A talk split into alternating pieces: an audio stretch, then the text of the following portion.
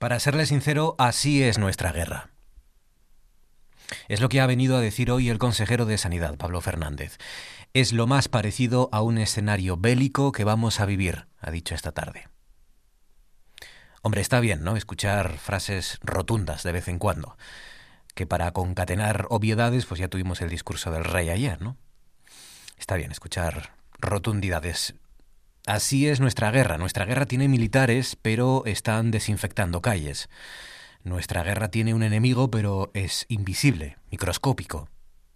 Tiene campos de batalla, pero están en los hospitales.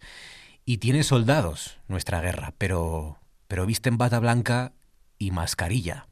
Los que, los que tienen mascarilla. Ayer por la noche en Asturias teníamos 292 contagios. Son 50 casos más de una atacada.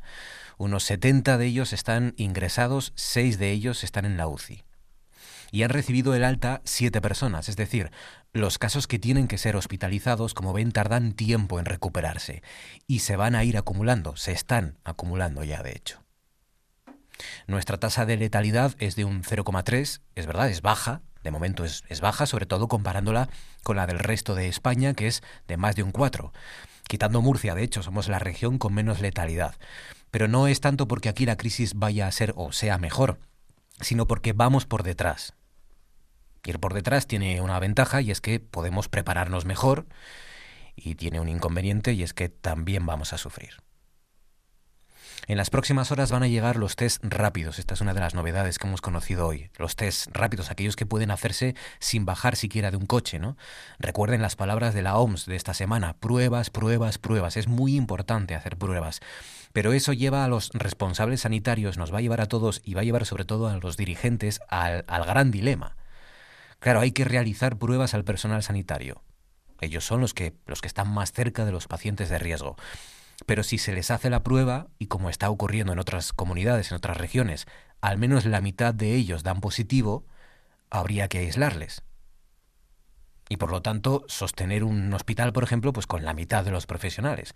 Esa es, esa va a ser una de las claves y de los retos y de los grandes problemas a los que nos enfrentaremos los próximos días. Nuestros soldados visten bata blanca, pero como los otros, como los soldados a los que estamos habituados, también necesitan fuerzas de contingencia, ¿no? Necesitan infraestructura, suministros, logística en definitiva. Y ahí es donde entramos los demás. Desde los que limpian, la nuestra se llama Etelvina, la encargada de limpiar todo este estudio, los micros, los ratones, los teclados. Desde los que limpian hasta los que transportan alimentos o cuidan del servicio informático, hasta los que animan y aplauden cada tarde a las 8 de la tarde. Es nuestra guerra es una guerra nueva, inédita, desconocida, pero en la que todos podemos hacer algo. En RPA, Noche tras Noche, con Marcos Vega.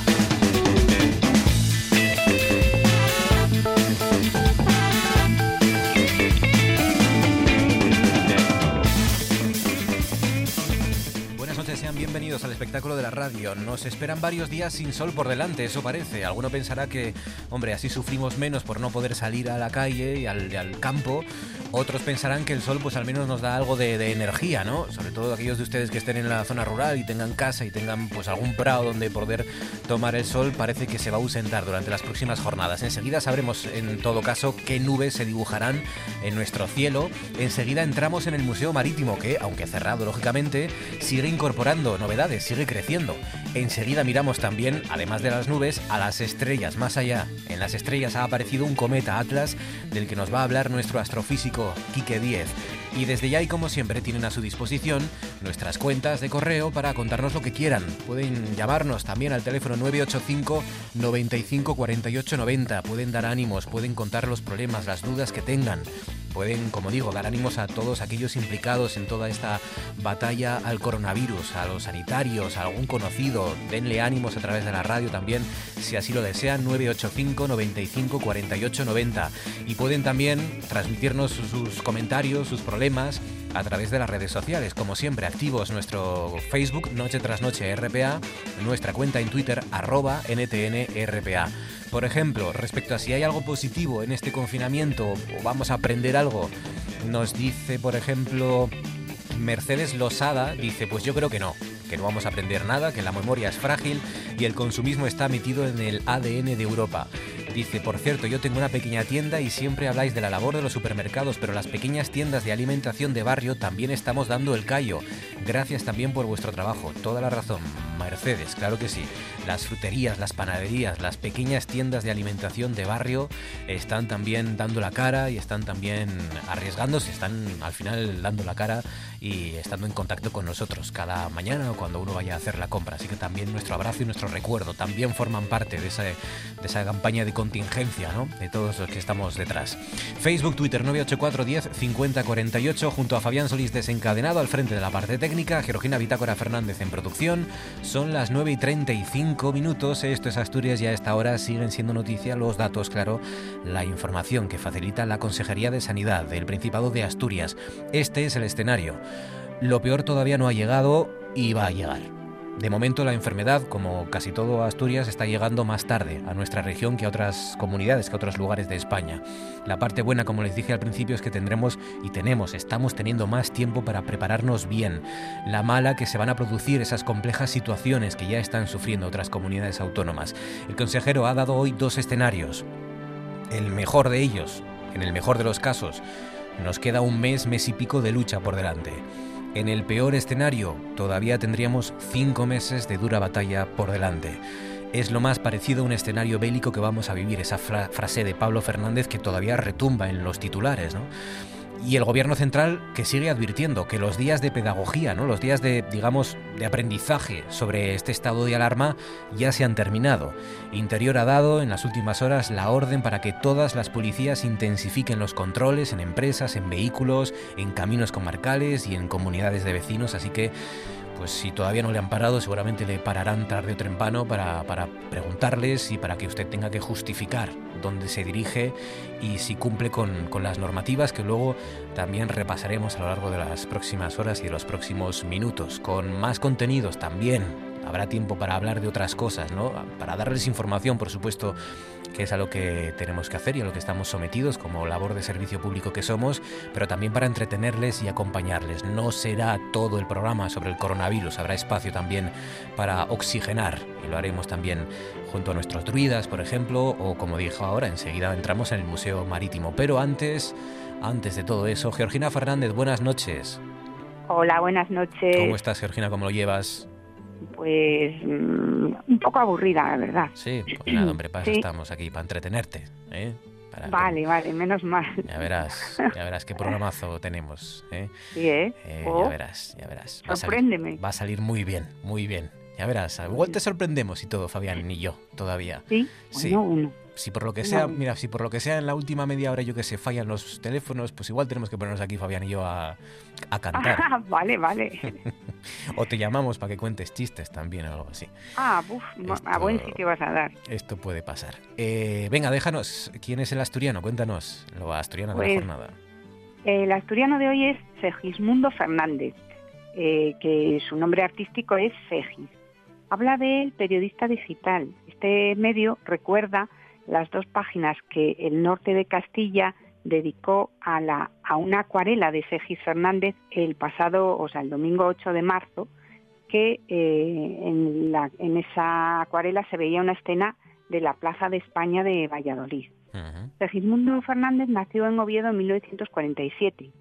Dice el periódico que es un artista paciente que afronta la brega con el pincel con la misma flema con la que ganó un campeonato de pesca con mosca en Italia. Segismundo Fernández Segis, antes de entregarse a la paleta de colores, trabajó como ingeniero metalúrgico en Michelin. Animado por sus ganas de cambiar de vida, montó una tienda de venta de productos de bellas artes y acabó licenciándose en esa especialidad en la Universidad de Salamanca. Pero su formación artística había comenzado en la Escuela de Artes y Oficios de Oviedo en 1962 y hasta 1985 no se trasladó a Valladolid. Desde entonces trabaja con mucho éxito tanto la acuarela como el óleo. Y decíamos, o te decía, que Sergis Fernández ocupó con un tema, con una gran acuarela, la vallisoletana Plaza de España, con dos páginas completas de la edición impresa del norte de Castilla, y en esta obra de Segis aparecía eh, eh, reflejada la emblemática zona de Valladolid, la Plaza de España, con mucha gente entregada al paseo y la tertulia. Una imagen que tardará mucho en volver a verse. Quedan 20 minutos para llegar a las 10. Gracias, Sergina. Es el momento de dar un paseo por las nubes.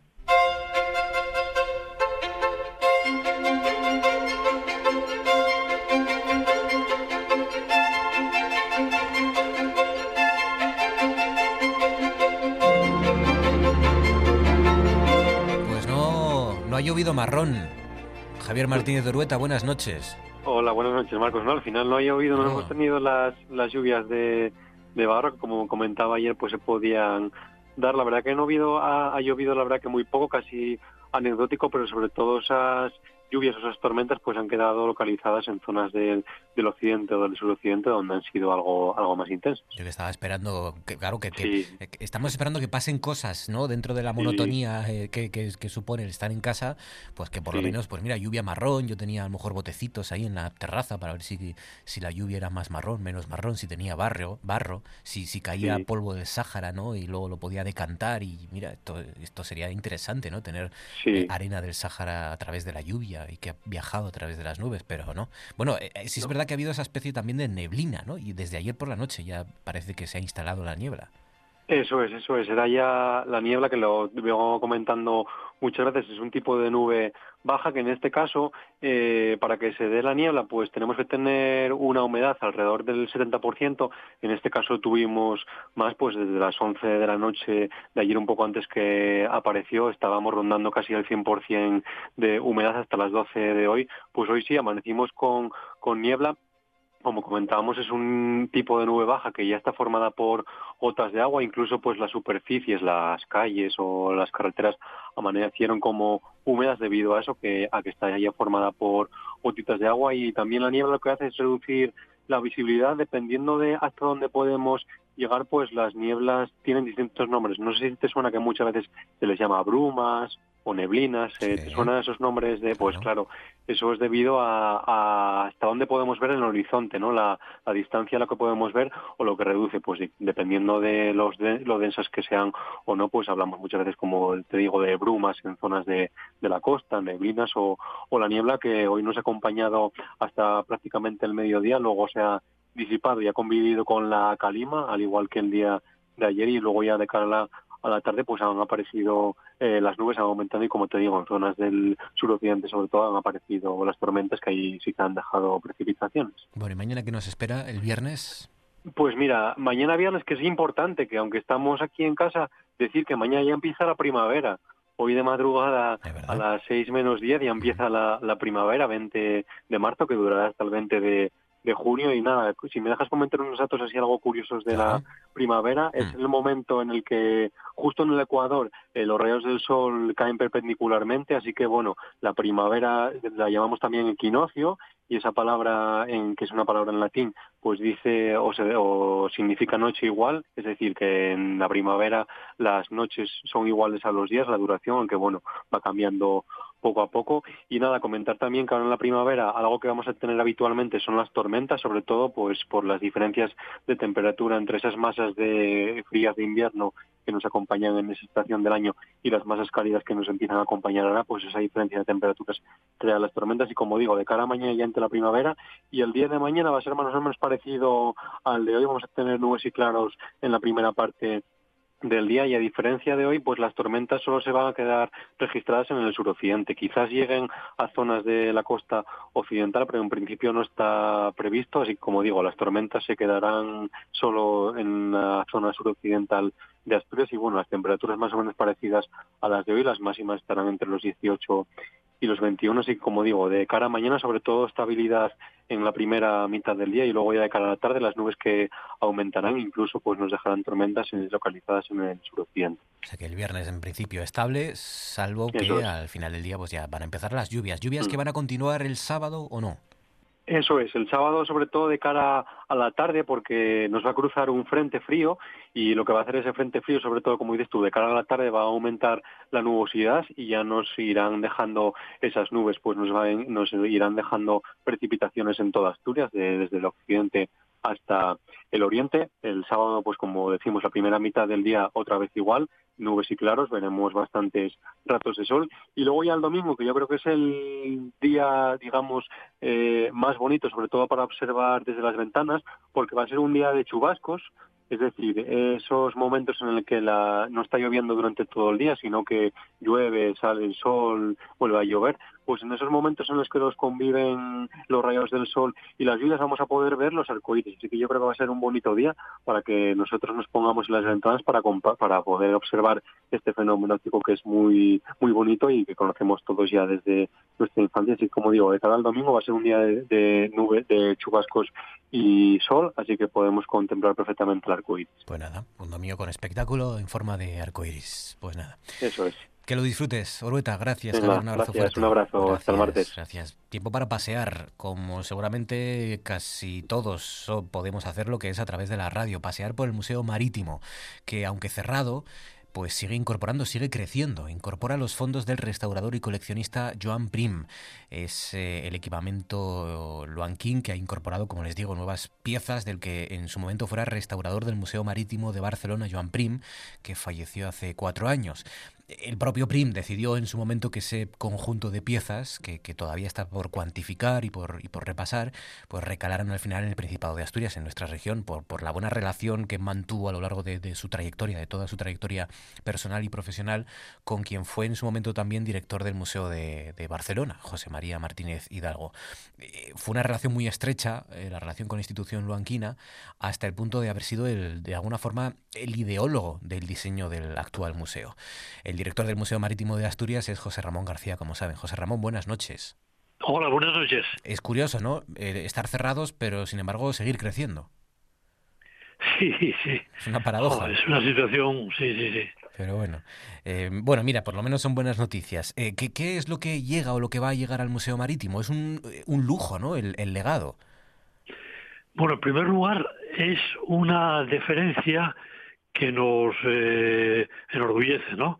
Porque esta persona, este Juan Pring, era modelista del Museo Marítimo de Barcelona y hace muchos años entramos en contacto, vino a hacer de jurado en un, concurso de modelismo aquí y a partir de entonces hubo una relación creciente, estrecha, de simpatía y demás y dejó dispuesto que a su muerte, eh, bueno, todo lo que tenía en el taller viniese para el museo y así su viuda lo cumplió. O sea que em, eso para nosotros es realmente algo quiere decir, ¿no? Que no solamente la, eh, la cuestión museística, sino también la personal tuvieron importancia. Son unos 6.000 planos, libros, revistas y luego maderas, ¿no? Con las que con las que eh, Joan Prim componía sus, sus maquetas. Sí, sí. Y no es lo menos importante porque esta gente que trabaja con esas miniaturas pues tiene que hacer virguerías, no, eh, no, solo eh, no se suele comprar, ¿no? Los modelistas de categoría, vamos a decir, fabrican ellos sus propios elementos. Y en este caso que nos llegó fue una colección de trabajo, como se dice en el argot, eh, tela cortada, ¿no? O sea, maderas preparadas, motonería, todo de una finura tremenda. De hecho, ese es el mayor legado, ¿no? La parte documental en la que basó sus estudios de modelismo. Sí, él tiene mucho plano eh, propio también que fue eh, claro, él empezó cuando ya no, no, había todavía internet, de modo que muchos de los planos son reproducidos manualmente por él o con copias de calidad y sí, hay un acervo eh, informativo muy importante, sí. Por cierto, eh, estos, eh, este Joan Prim, del que el Museo Marítimo de Luanco ahora incorpora los fondos de, como restaurador y coleccionista, este Joan Prim es, es pariente del, del general Prim, ¿no? Sí, sí, sí. cuando el general Juan Prim, no Joan como ahora se llama, fue un personaje relevante en la historia española. Y además el hombre siempre tuvo una situación eh, triste porque él decía que era la rama directa que descendía del general Prim y debió haber unos problemas hereditarios y los dejaron de lado, ¿no? De hecho, él comentaba que cuando estaba trabajando en un Museo Marítimo de Barcelona se hizo una exposición sobre no sé qué tema y ahí llevaron un uniforme, uno de los uniformes reales, auténticos, del general Pring. Y él me confesaba a mí que furtivamente, una vez que nadie lo veía, que se probó la gorra o el, gorro militar del general y dice, oye, me quedaba planchado. Es que era también un, una persona así de baja estatura y demás, y decía eso, vamos, que era eh, descendiente directo no solo por los papeles, sino por la anatomía también. Oiga, director, ¿qué hace el director de un museo como el Marítimo de Asturias eh, en estos días de confinamiento? Pues mira, tengo una gran suerte, ¿eh? una gran suerte porque la que nos está cayendo no, no tiene palabras, ¿no? Entonces estoy, como todo el mundo, acojonado, luego, porque esto es algo que a veces durante el día nos pasa a todos, supongo, ¿no? Y coño, esto es verdad o es estoy soñando esto, porque no lo vimos más que en el cine. Y entonces esta reclusión a mí eh, la estoy aprovechando, me sirve primero para tener la cabeza ocupada todo el día y luego estoy dando un empujón a un libro que tengo, el tercer tomo de la historia de la Marina Mercante Asturiana, que es ya el siglo XX, y que es complicadillo porque ya hay muchos eh, datos de barcos, de medidas, de nombres de navieros, cambian de nombre, cambian de matrícula y hay que concentrarse y la verdad es que lo estoy aprovechando. Mm. Oiga, si le pregunto, ya por último, y le dejamos descansar, eh, si le pregunto por algún libro de, de barcos o de, de, ensayo o novela, ¿eh? y que usted quiera sugerir o proponer para estos días de, de confinamiento y de reclusión, eh, ¿le sale alguno así? Desde luego, los míos no. Los míos no, porque son un coñazo. Y lo digo abiertamente, lo sé.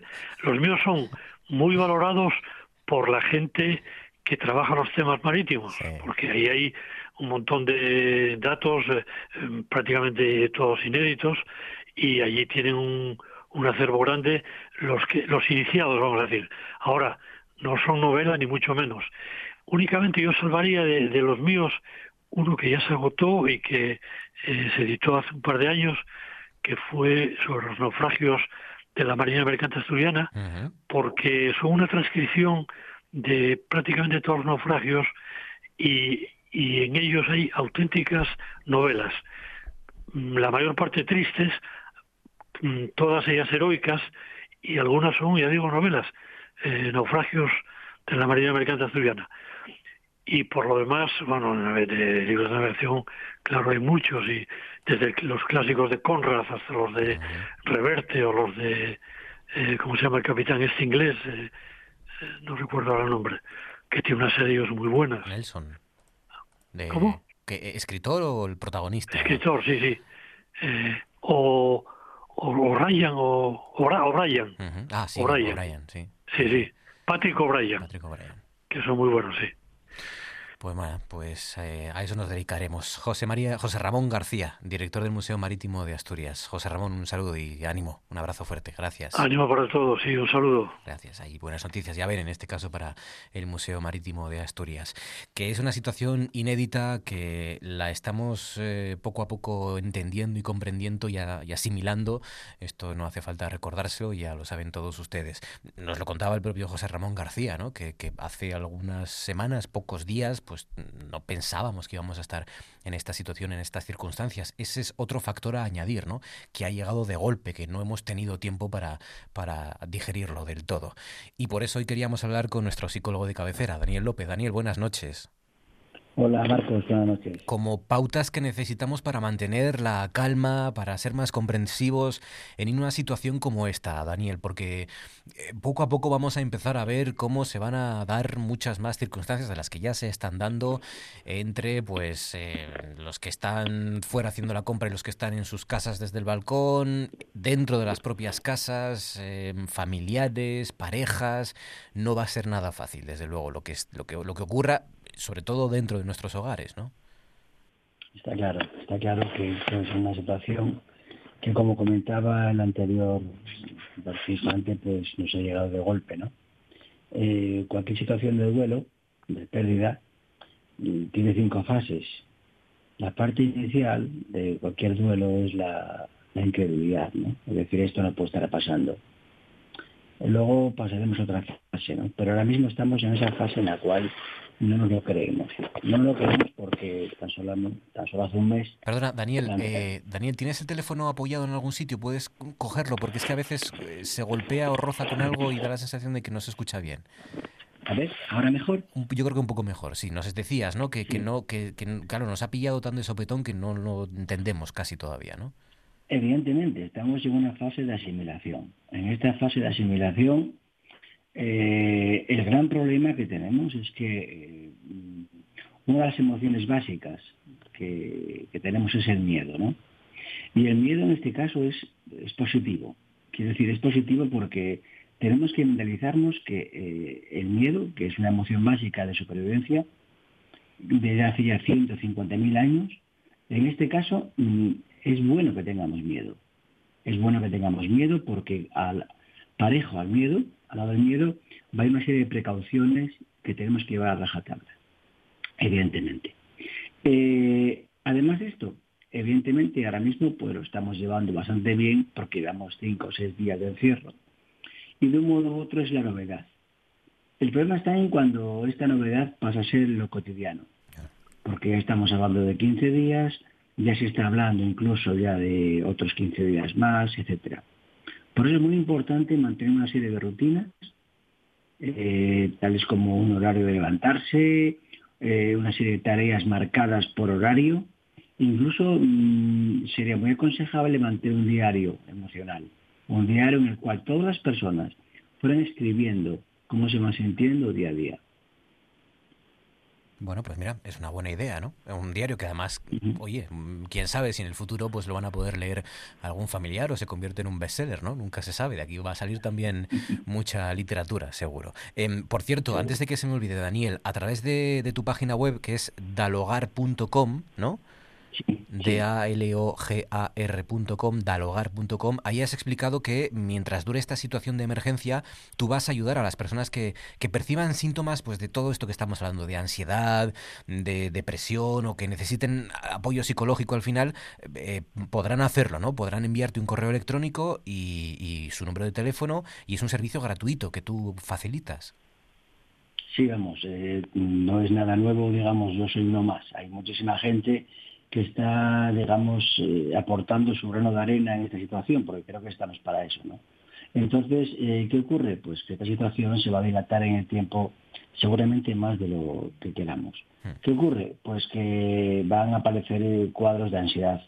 Eh, hay que pensar que mucha gente pues tiene problemas de fobias, tiene ya cuadros previos de ansiedad, los cuales una parte importante de su, de su afrontamiento se basaba en el ejercicio físico, ahora pues evidentemente no es posible, con lo cual esa serie de situaciones van a llegar a un punto en el cual van a tener necesidad de, pues eso, ¿no? de estabilizar sensaciones, sentimientos y de oír ciertas pautas que les pueden ayudar. Por supuesto que, como tú dices, bueno, a través de esa página web pues estoy a disposición de todas las personas que puedan necesitar ese tipo de ayuda. Yo tengo varias dudas, Daniel. Por ejemplo, em, ¿cambiamos nuestra rutina o no? ¿Qué es mejor? Porque es verdad que ya nos dijo nuestro pediatra que si hay guajes, lo ideal es mantener la rutina, pero los que no tenemos guajes en casa, eh, tenemos perro y, ya, eh, ¿qué, hacemos? ¿Aprovechamos para descansar más, dormir mejor o dormir más o, intentamos mantener la rutina? Sería un error, sería un error intentar alterar eh, la rutina más de la cuenta, quiero decir. Lo más adecuado en este momento es mantener una rutina en la cual nos levantemos, evidentemente, mucha gente, pues a lo mejor se levanta a las 6 de la mañana para ir a trabajar, no tiene sentido levantarse a las 6 de la mañana. Pero sí tener una hora de levantarse, pues una hora prudencial, ¿no? Las 9 de la mañana. Y esa hora que se mantenga todos los días. O sea, que no haya alteraciones comunes. ¿Para qué? Para que nuestro cerebro se vaya eh, acostumbrando a una serie de rutinas predecibles que en el caso de la ansiedad van a asegurar que los niveles se mantengan en unos niveles adecuados. Entonces, eh, tareas. Pues eh, marcarse unas tareas que todos los días, si es posible, sean comunes, sean siempre las mismas. Que de un modo u otro, eh, fíjate, hasta el hecho de que a las 8 de la tarde hay que salir a aplaudir, pues que todo eso esté estructurado. Cuanto más estructura tengamos en nuestra vida ahora mismo, más fácil será adaptarnos a esta situación que por suerte es temporal. Entonces, bueno, Cuanto primero hagamos esta situación, primero abordaremos este problema de un modo más adecuado. Oye, parece una tontería, pero de salir a aplaudir a las 8 también sirve para, para estructurar el día, ¿no? Para saber que hay una cita ahí y que a partir de ahí, bueno, pues uno puede organizarse, ¿no? Eh, los que no, sobre todo no pueden ir a trabajo, que era un poco lo que servía para organizar el día, eh, eh, por ahí está, está bien y, es útil y hay que aprovecharlo. Marcos, no te haces una idea del valor que tiene el salir a las 8, aplaudir el valor que tiene, sobre todo porque mm, hay una relación de membresía que decimos en psicología. Quiere decir, te sientes parte de un equipo, parte de un equipo el cual está luchando por lo mismo. Te sientes parte de un equipo y encima estás viendo que no estás solo, porque el resto del día estás solo. Entonces de pronto salir a la ventana y unirse en algo que es común, como es aplaudir a, los servicios médicos y sanitarios, eso es, mm, eso es emocionalmente es muy importante, ¿no? Porque sobre todo, vuelvo a repetir, la idea es que esto es un proceso que tenemos que pensar que va a ser para largo. Eh, ¿Por qué? Porque aunque la situación vaya a remitir, que esperemos que remita lo más breve posible, eh, en China todavía están con situaciones todavía post-crisis. Entonces tenemos que ir pensando que esto es una carrera de fondo, no es un sprint. Y la última carrera de fondo, evidentemente, cuanto primero tengamos las fuerzas mejor. Y la última, eh, esto, hombre, como profesional de la información, esto a mí me, me, me, resulta prácticamente imposible, ¿no? Pero, ¿qué hacemos con la, a la hora de informarnos? Eh, porque también es verdad que nos dicen, hombre, tenéis que acabar con la incertidumbre y en la medida de que eh, pues transmitamos los medios de comunicación información fidedigna, rigurosa y clara, pues esto va a, hacer que la vida de la gente sea más, esté más, más controlada, más tranquila, porque conozcan al menos el escenario en el que nos movemos. Pero por otro lado, nosotros mismos, yo mismo, Daniel, te confieso, hay días en los que es que no no no no puedo porque es una sobrecarga informativa brutal, ¿no? Y, que y que llega a colapsar completamente. Claro, justamente es que eh, el problema cuál es que nunca vais a acabar con la certidumbre, porque este modelo es un modelo cambiante día a mm, día. La certidumbre va a estar siempre presente ahí. Entonces, una, eh, una situación que creo que es muy adecuada es también estandarizar la información. Decir, bueno, voy a poner los informativos por la noche, por la mañana o al mediodía, pero una vez al día. No saturarse de información porque cuanto más información tendremos, más incertidumbre va a aparecer, más miedos van a aparecer y más eh, situaciones no agradables van a aparecer. Entonces, hasta en eso tenemos que tener una regulación emocional. No exponernos a la información continuamente porque evidentemente va a generar mucha más ansiedad de la que realmente tenemos necesidad de, tener. Y es importante prepararnos para cosas que pueden ser, pues, por, ejemplo, ¿no? Eh, yo eh, algo que me da pánico es el tema del duelo, viendo cómo están en Italia viviendo el duelo, gente que fallece y que ni siquiera van ni siquiera ni a despedir. Son situaciones muy límites que esperemos que no lleguen aquí en ningún momento, ¿vale? Pero que mm, como, como hipótesis, ¿vale? Hay que estar fuertes. Pues sí. Daniel López, psicólogo, un abrazo fuerte como siempre, amigo. Gracias. Venga, un abrazo, Marcos. Y ahora esto.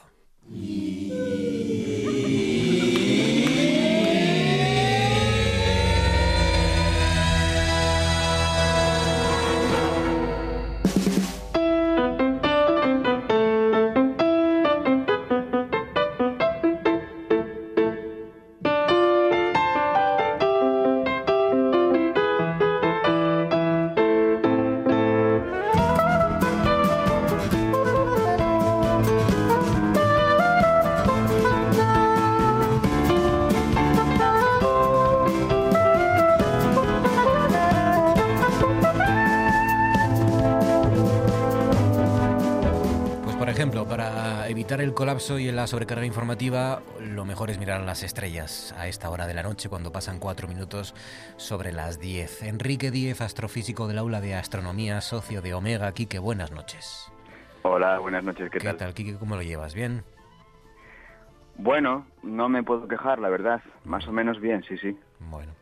Eh, con telescopios mirando más allá para, para, para salir de aquí y ver que en el universo pues las cosas más o menos siguen como estaban o bueno, hay, bastantes nubes estos días, pero bueno. Hay bastantes nubes, los telescopios tampoco están cerca, pero bueno, como al final luego nosotros trabajamos con muchos eh, observatorios virtuales y datos que nos llegan por internet y, cosas por el estilo, pues bueno, vamos, vamos librando. La verdad es que el trabajo, bueno, trabajamos en casa también, claro. Eh, no vamos al lugar habitual de trabajo, evidentemente.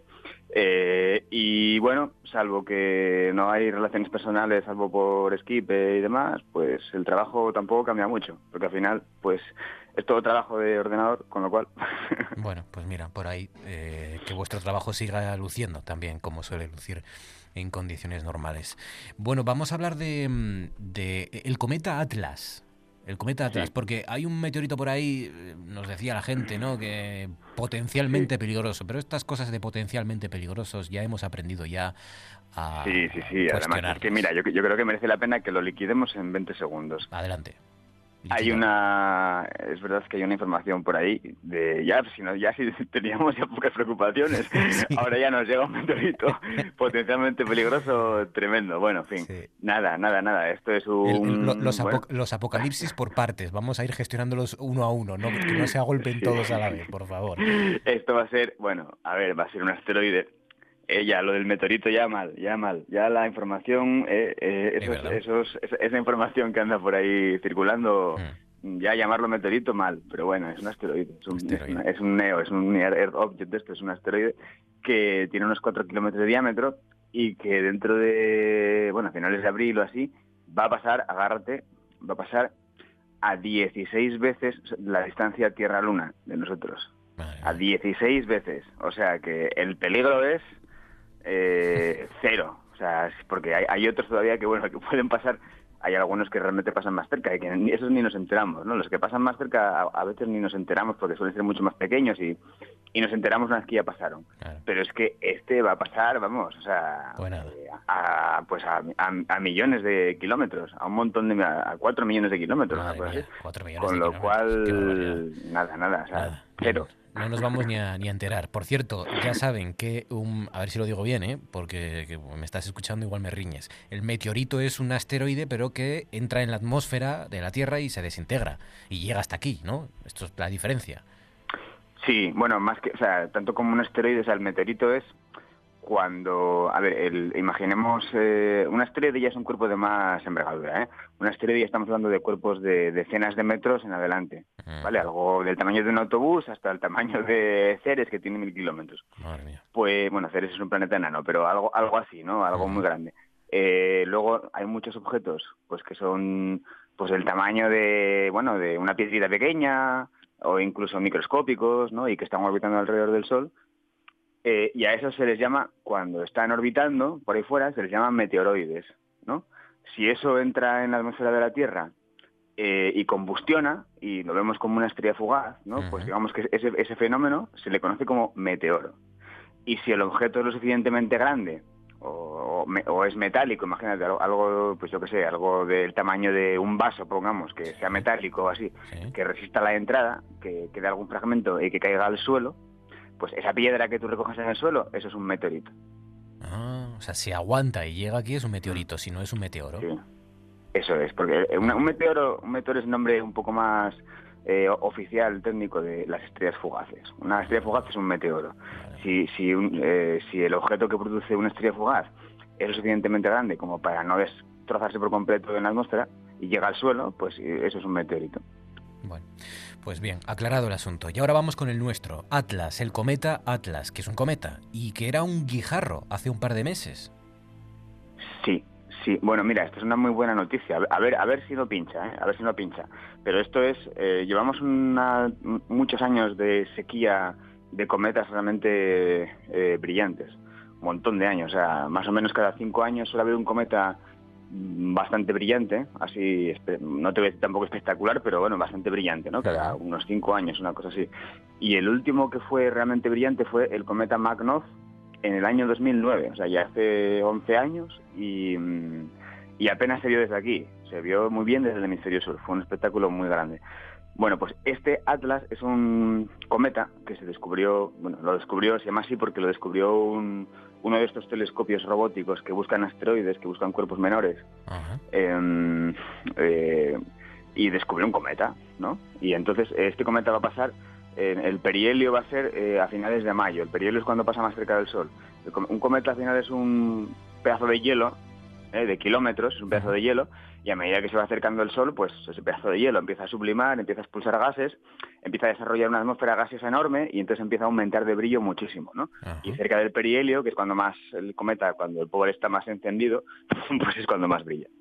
Y entonces este mmm, parece ser que las está subiendo de brillo de una manera tremenda, muchísimo más rápido de lo que se esperaba y eso es porque está expulsando muchísimos gases. Al final los gases reflejan la luz del sol y entonces por eso va subiendo tantísimo de brillo, porque está expulsando, tiene muchísima actividad y está expulsando muchísimos gases. Y si sigue el, ritmo al que está al que está aumentando de brillo, pues cuando pase por el perihelio, que va a ser a finales de mayo o así, eh, parece que es el día 31 de mayo cuando pasa por el perihelio, cuando está más cerca del Sol, pues su brillo va a ser muy alto. Qué bonito. Pero claro, estas cosas hay que, hay que muy alto como para que se vea perfectamente a simple vista y como para que sea un cometa de los que podríamos llamar espectacular.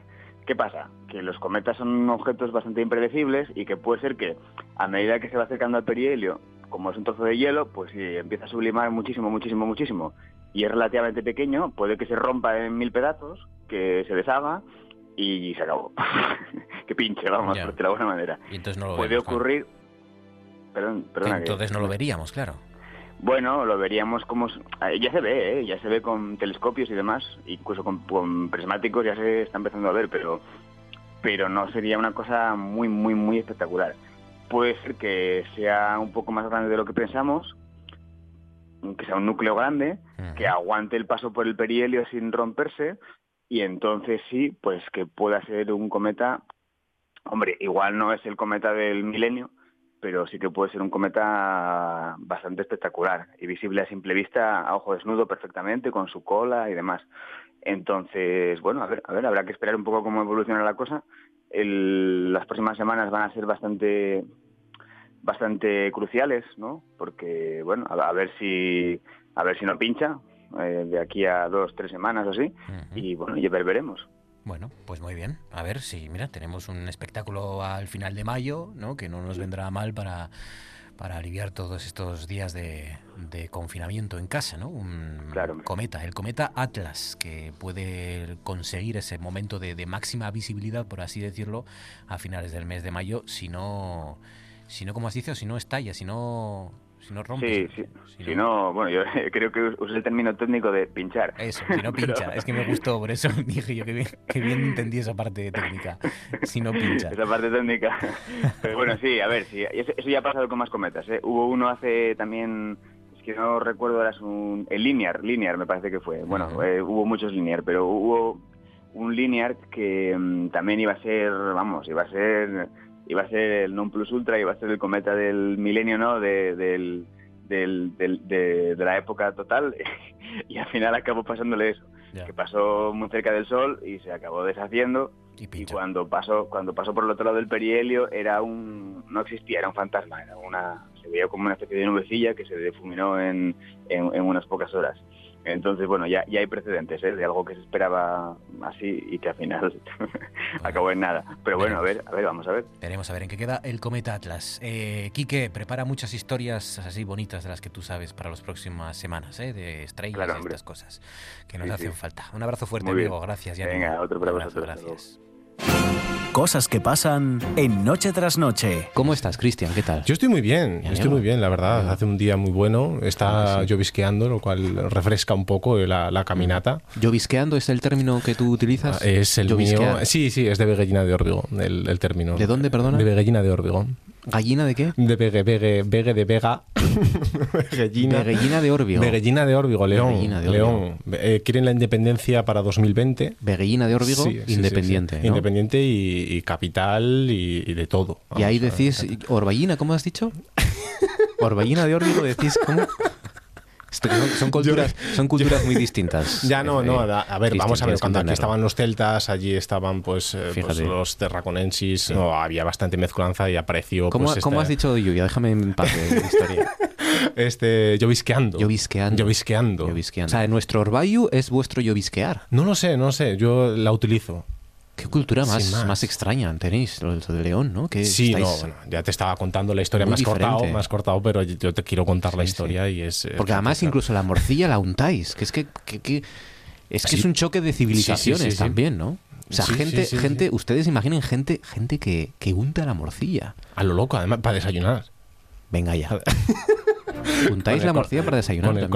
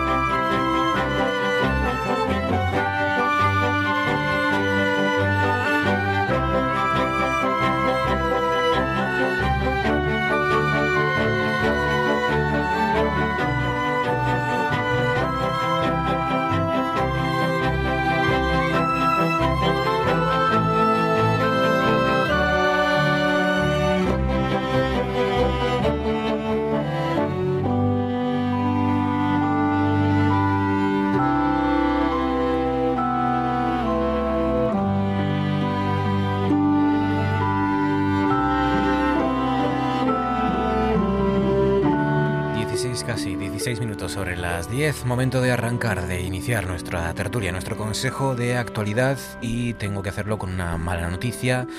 Noticia de última hora y es que ya hay una segunda víctima mortal en Asturias por el coronavirus. Se trata de una mujer de 96 años, eh, que como digo se trata de la segunda víctima mortal del coronavirus en Asturias. Era usuaria de la residencia de Grau, que es la, más, una de las más afectadas por los eh, contagios. Dice la Nueva España, una anciana de 96 años residente de un geriátrico.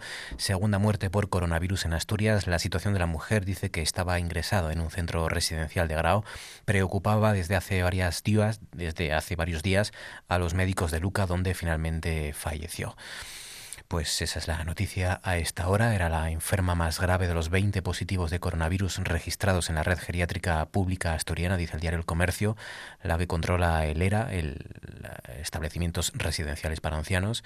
Tenía 96 años y era usuaria de la residencia de Grau. Es la más afectada. Esa residencia por los contagios tiene 12 residentes, 3 trabajadores afectados pues como digo, la segunda víctima mortal en Asturias por contagio del COVID-19. Francisco Javier Fernández, buenas noches. Hola, buenas noches. ¿Qué tal, Francisco? ¿Cómo estás? Eh, bien. Eh, no sé si te oigo por el, teléfono o por Skype ahora mismo. Creo que me escuchas por Skype. estamos hablando por Skype. Sí, pensábamos que no, que no ibas a entrar por Skype, pero estamos bien de momento, ¿no? A ver. Perfecto, muy bien. Sí, yo creo que estás hablando bien. Acuérdate de no tener la radio puesta, ¿eh? Ni el teléfono por ahí, para que no suene yo de fondo o algo así.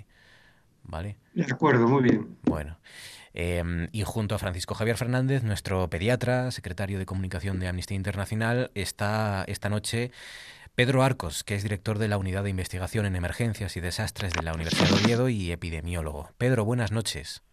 ¿Qué tal? Buenas noches. Encantados de tenerte aquí, Pedro, porque hay muchas preguntas, como entenderás, y los profesionales que, que llegáis a estas horas y todavía además eh, os ofrecéis para responder y arreglar eh, pues eh, preguntas, cuestiones que, que, tenemos todos los medios y, las, y la gente que nos escucha, pues hacéis ese doble esfuerzo, ¿no? Si cabe. O sea que también te lo agradecemos doblemente en este caso. Bueno, eh, esa es la noticia hasta ahora. Una mujer de 96 años, ya segunda víctima mortal del coronavirus en Asturias. Eh, hemos sabido varias cosas en las últimas horas, novedades que hemos sabido en este, día, en este jueves, en este jueves, eh, sí, en este jueves. Que Asturias va a recibir el test rápido que permite hacer la prueba sin bajarse del coche. Que hay más de 200 profesionales sanitarios asturianos en aislamiento preventivo eh, y que, bueno, eh, los científicos se siguen preguntando todavía exactamente cómo se propaga y cómo se contagia este nuevo coronavirus, porque todavía hay muchas preguntas, ¿no? Esta es la gran clave y la razón y la explicación para, para entender que nos ha pillado a todos un poco con el pie cambiado, ¿no? Que los científicos investigan, por ejemplo, la posible transmisión aérea del virus, que permanece horas en las monedas, días en los grifos, en fin, esto con otra de las grandes imágenes que, que nos ha llegado, que ese, ese, ese montaje del hospital militar lo hemos visto a través de TPA con los compañeros informativos, ese montaje de un hospital militar junto a las urgencias de, de Luca, ¿no? en, la, en la parte de abajo, en el, en el aparcamiento, por así decirlo. Pedro, eh, empezamos por ti. ¿Cuál va a ser el gran reto a partir de ahora eh, de la sanidad asturiana? El, el hecho de precisamente hacer pruebas a los sanitarios y tener que confinar a muchos de ellos porque vayan dando positivos? Bueno, sí, obviamente, obviamente ese es un reto importante. Eh, ahora mismo las dos eh, actuaciones esenciales son mantener adecuadamente las medidas de aislamiento, de manera que se puedan reducir los contactos entre las personas y de esta forma pues se reduzca la cantidad de virus circulante. Esa es una, primera línea estratégica. Y la segunda línea estratégica tiene que ver con mantener nuestra capacidad operativa en el sistema sanitario, eh, es decir, evitar el colapso funcional de los hospitales, que son los que en definitiva van a tratar sobre todo a los casos complicados o a los casos más graves. Esas son las dos, las dos prioridades esenciales.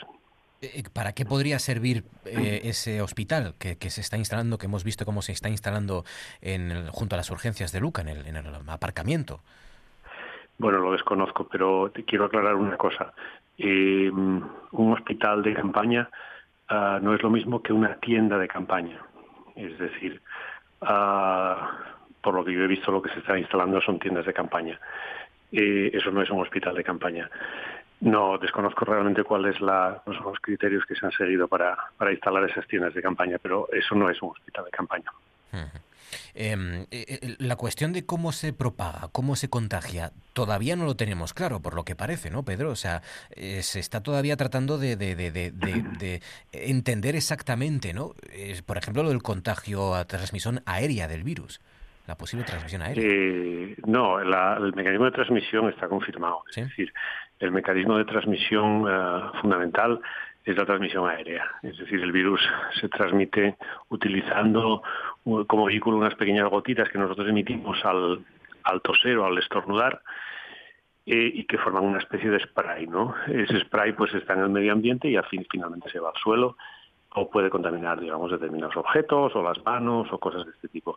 La transmisión aérea de los coronavirus está ampliamente demostrada.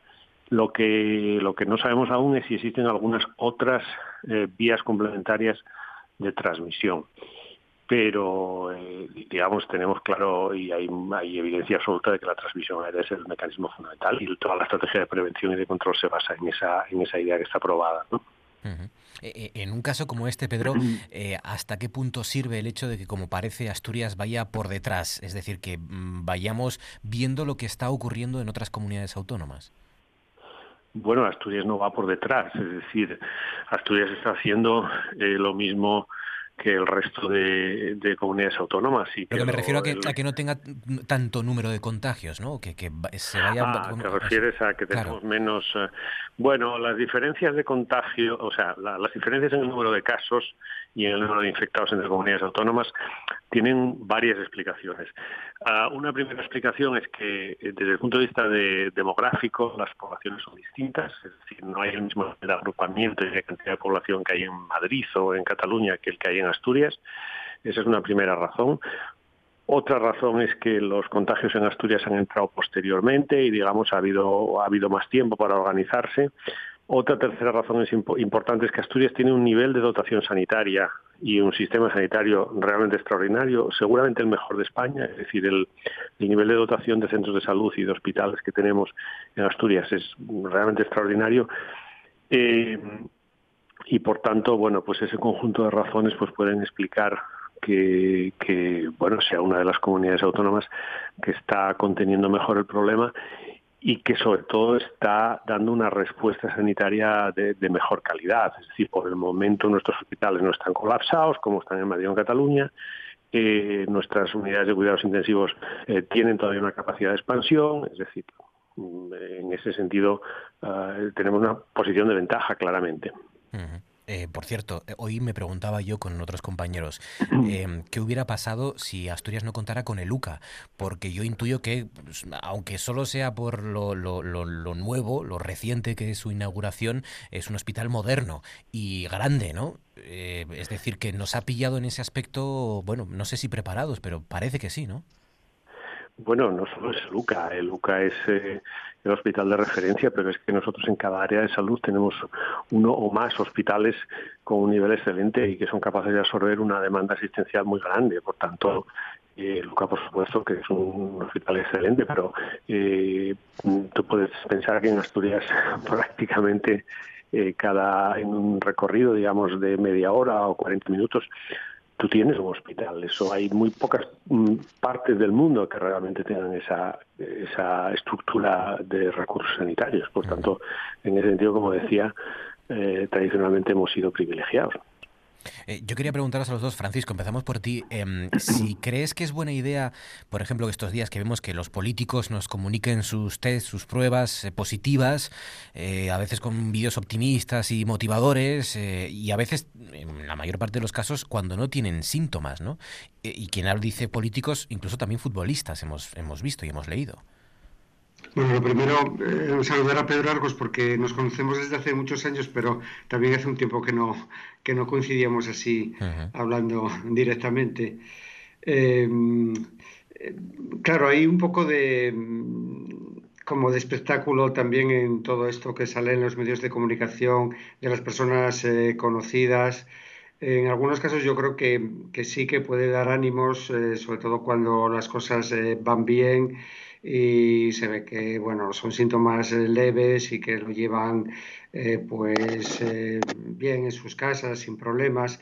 Pero bueno por, por otra parte no hay que olvidar que también hay casos graves y que eh, no hay que minimizar el, problema. Eh, no estamos ante algo que, sea eh, objeto simplemente de, espectáculo, sino que estamos ante una alerta sanitaria de ámbito mundial y que nos va a costar un trabajo salir.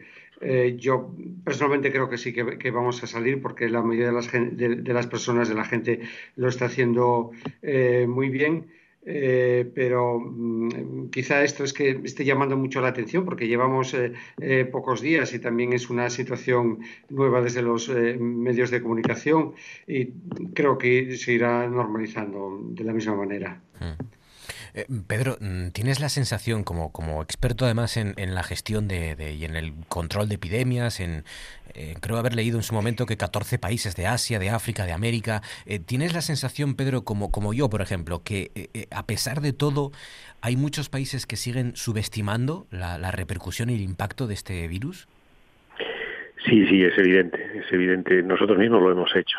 Es decir, hemos tardado eh, tres semanas, tres y cuatro semanas en, reaccionar de una manera decidida, ¿no? Y, bueno, eso se debe a que, por un lado, eh, salvo países de Asia como el caso de China, mm, Taiwán, Corea o el caso de Hong Kong o el caso de Singapur que habían tenido la experiencia anterior de con el con el otro coronavirus con, con el SARS en el en el 2002-2003 eh, pues nosotros no tenemos memoria, eh, en este caso ni memoria inmunológica frente al virus, pero tampoco memoria colectiva de una epidemia de este tipo. Eh, probablemente lo último que nos recuerda esto pues sea la crisis del, virus VIH en los 80, ¿no? Esto explica un poco el, retardo en la adopción de decisiones, ¿no? Ni, lo, ni la población, ni los gestores sanitarios, ni mucho menos los políticos pues pues eh, quizás em, em, han tenido la intuición para, para calibrar el tamaño del problema no esto es una cosa me parece a mí absolutamente comprensible no y bueno eso puede explicar esta este tipo de conducta. Pero bueno yo creo que de todas formas en las últimas semanas la reacción ha sido muy rápida. Eh, la movilización de recursos también ha sido muy rápida y las cosas se están haciendo yo diría que razonablemente bien. Lo que pasa es que nosotros no podemos a acortar los tiempos de la eh, historia natural, digamos, de este tipo de, epidemias. Hay unos, hay unas fases y hay unos, hay unos procesos que, que aun con una buena gestión, pues, pues, digamos, no, se pueden hacer desaparecer en tiempos muy cortos, ¿no? Porque tienen un proceso evolutivo natural, ¿no? ¿Hay algo que no estemos haciendo, algo que se nos escape en su opinión y que deberíamos... Eh, bueno, eh, yo creo que estamos haciendo razonablemente bien las medidas de aislamiento y de cuarentena, de contención en general, de reducción de la movilidad. Creo que estamos haciendo muy bien eh, toda la gestión de la asistencia sanitaria. creo que estamos haciendo menos bien la gestión de los grupos de riesgo, particularmente el tema de las residencias de ancianos eh, pues digamos, si, si, si, si hubiera un, un, un, elemento, digamos, que habría que reforzar con carácter inmediato, probablemente sería el tema de las residencias de ancianos. donde hay un grupo de población de alto riesgo que además está por sus limitaciones de movilidad, pues están agrupados y agregados y donde estamos teniendo pues las tasas de mortalidad más altas. Em, y esta es la pregunta más difícil, pero también es la que hay que hacer y para, repito, conocer el escenario al que nos vamos a, someter, al que nos vamos a, el reto al que nos vamos a someter. Em, ¿Vamos a acabar viendo las escenas que se están viendo en Italia? Eh, algunas de esas escenas sí, claro. Eh, lógicamente las vamos a ver. Nosotros somos un país muy parecido a Italia. Tenemos un sistema sanitario mejor. Eh, probablemente en algunas partes de España sí que se van a ver algunas de esas escenas. Es muy probable que ocurra, a lo mejor con menor intensidad, pero digamos hay que estar preparados porque esa es la evolución más probable. ¿Nuestros hospitales o nuestro sistema es mejor que el italiano o es similar?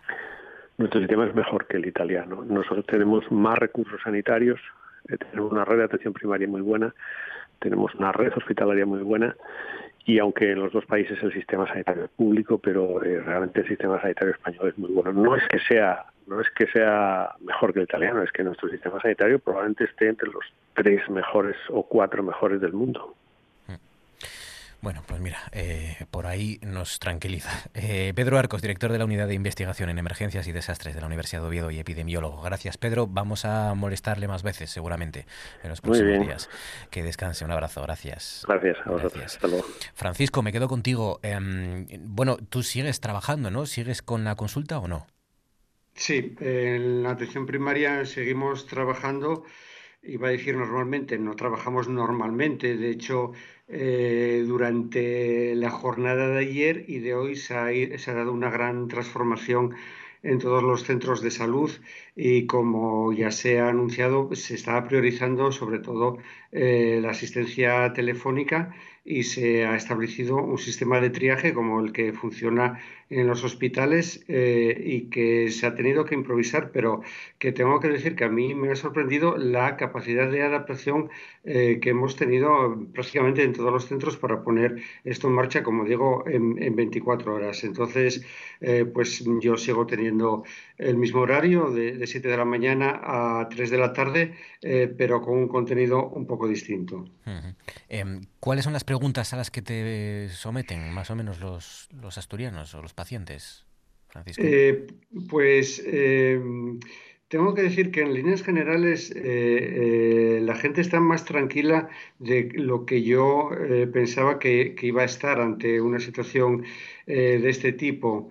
Hay inquietud eh, sobre todo eh, por saber eh, las formas de, contagio, quizá porque de esto se está hablando mm, quizá demasiado y con mucha polémica en los medios de, comunicación, entonces de si uno se puede contagiar por tocar un plástico de un producto que acaba de, comprar en el supermercado o de si se puede contagiar a través de las mascotas. Eh, cuánto tiempo dura el periodo de incubación, ese tipo de, cuestiones. Pero, eh, claro, eh, en el ámbito que me toca a mí, que es el, ámbito de la, de la pediatría, la gente, la idea que tiene es de que se ha extendido y que además es la cierta, que los niños, si se contagian, pues los síntomas son, son menores, son más banales. entonces no hay tanta, tanta alarma en ese sentido.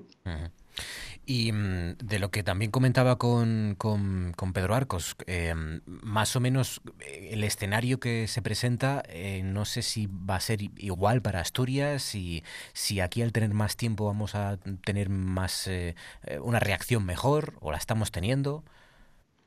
Yo creo que la clave fundamental es en lo que él comentaba precisamente de la red de atención primaria que tenemos en toda España y en Asturias en, particular, que nos está permitiendo, eh, por ejemplo, eh, como comentaba, eh, atender muchísimas llamadas telefónicas que así no se tienen que derivar a 112 o a un número de estos especiales que se han habilitado. Eh, también hay capacidad, por ejemplo, para ese triaje que estaba comentando de separar los casos respiratorios de los casos que no lo son y de esa manera evitar eh, muchos contagios de, personas que acuden por otros motivos a los eh, centros de salud.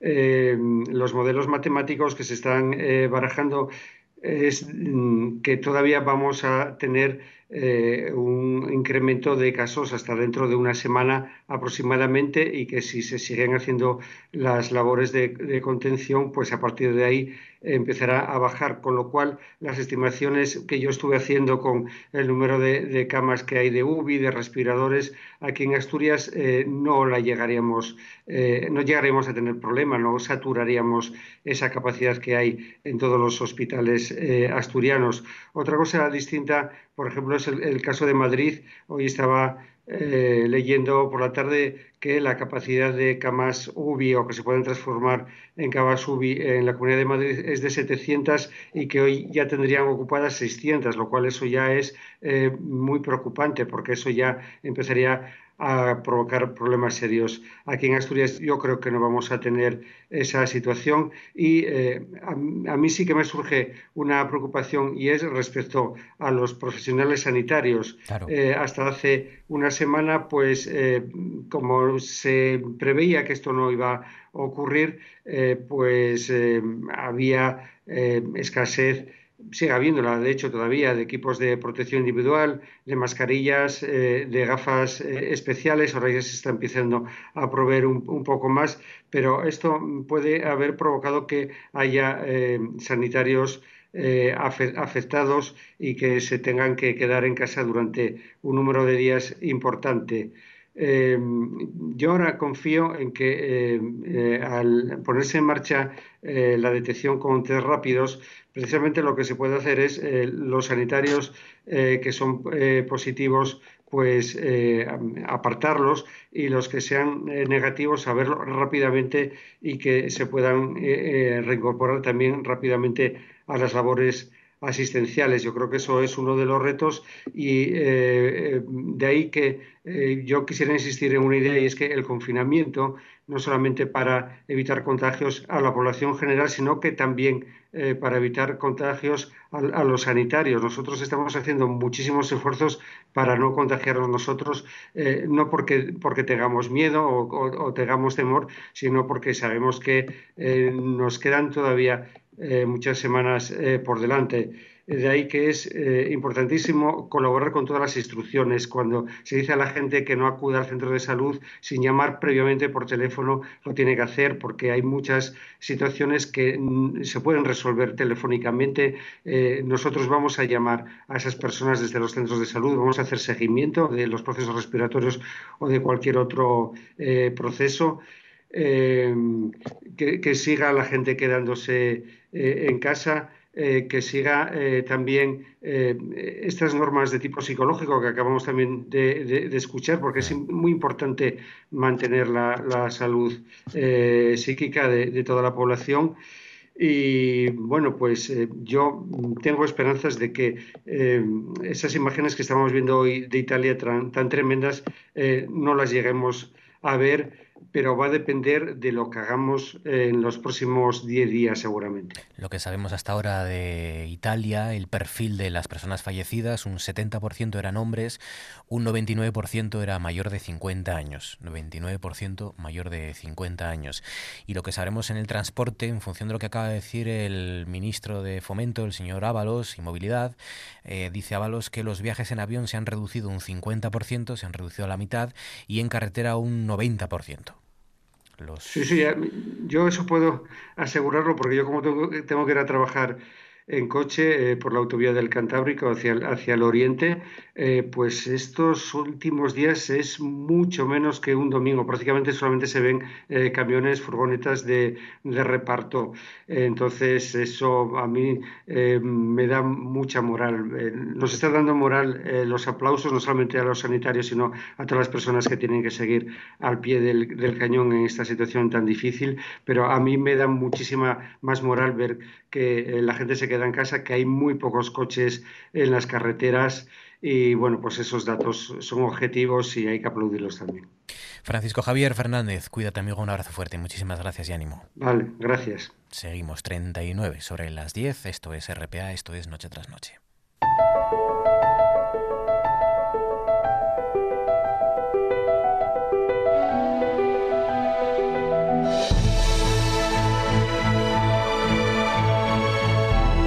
Esto es...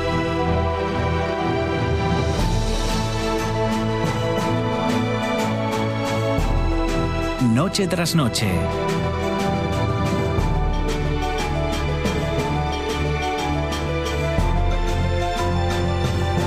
Con Marcos Vega.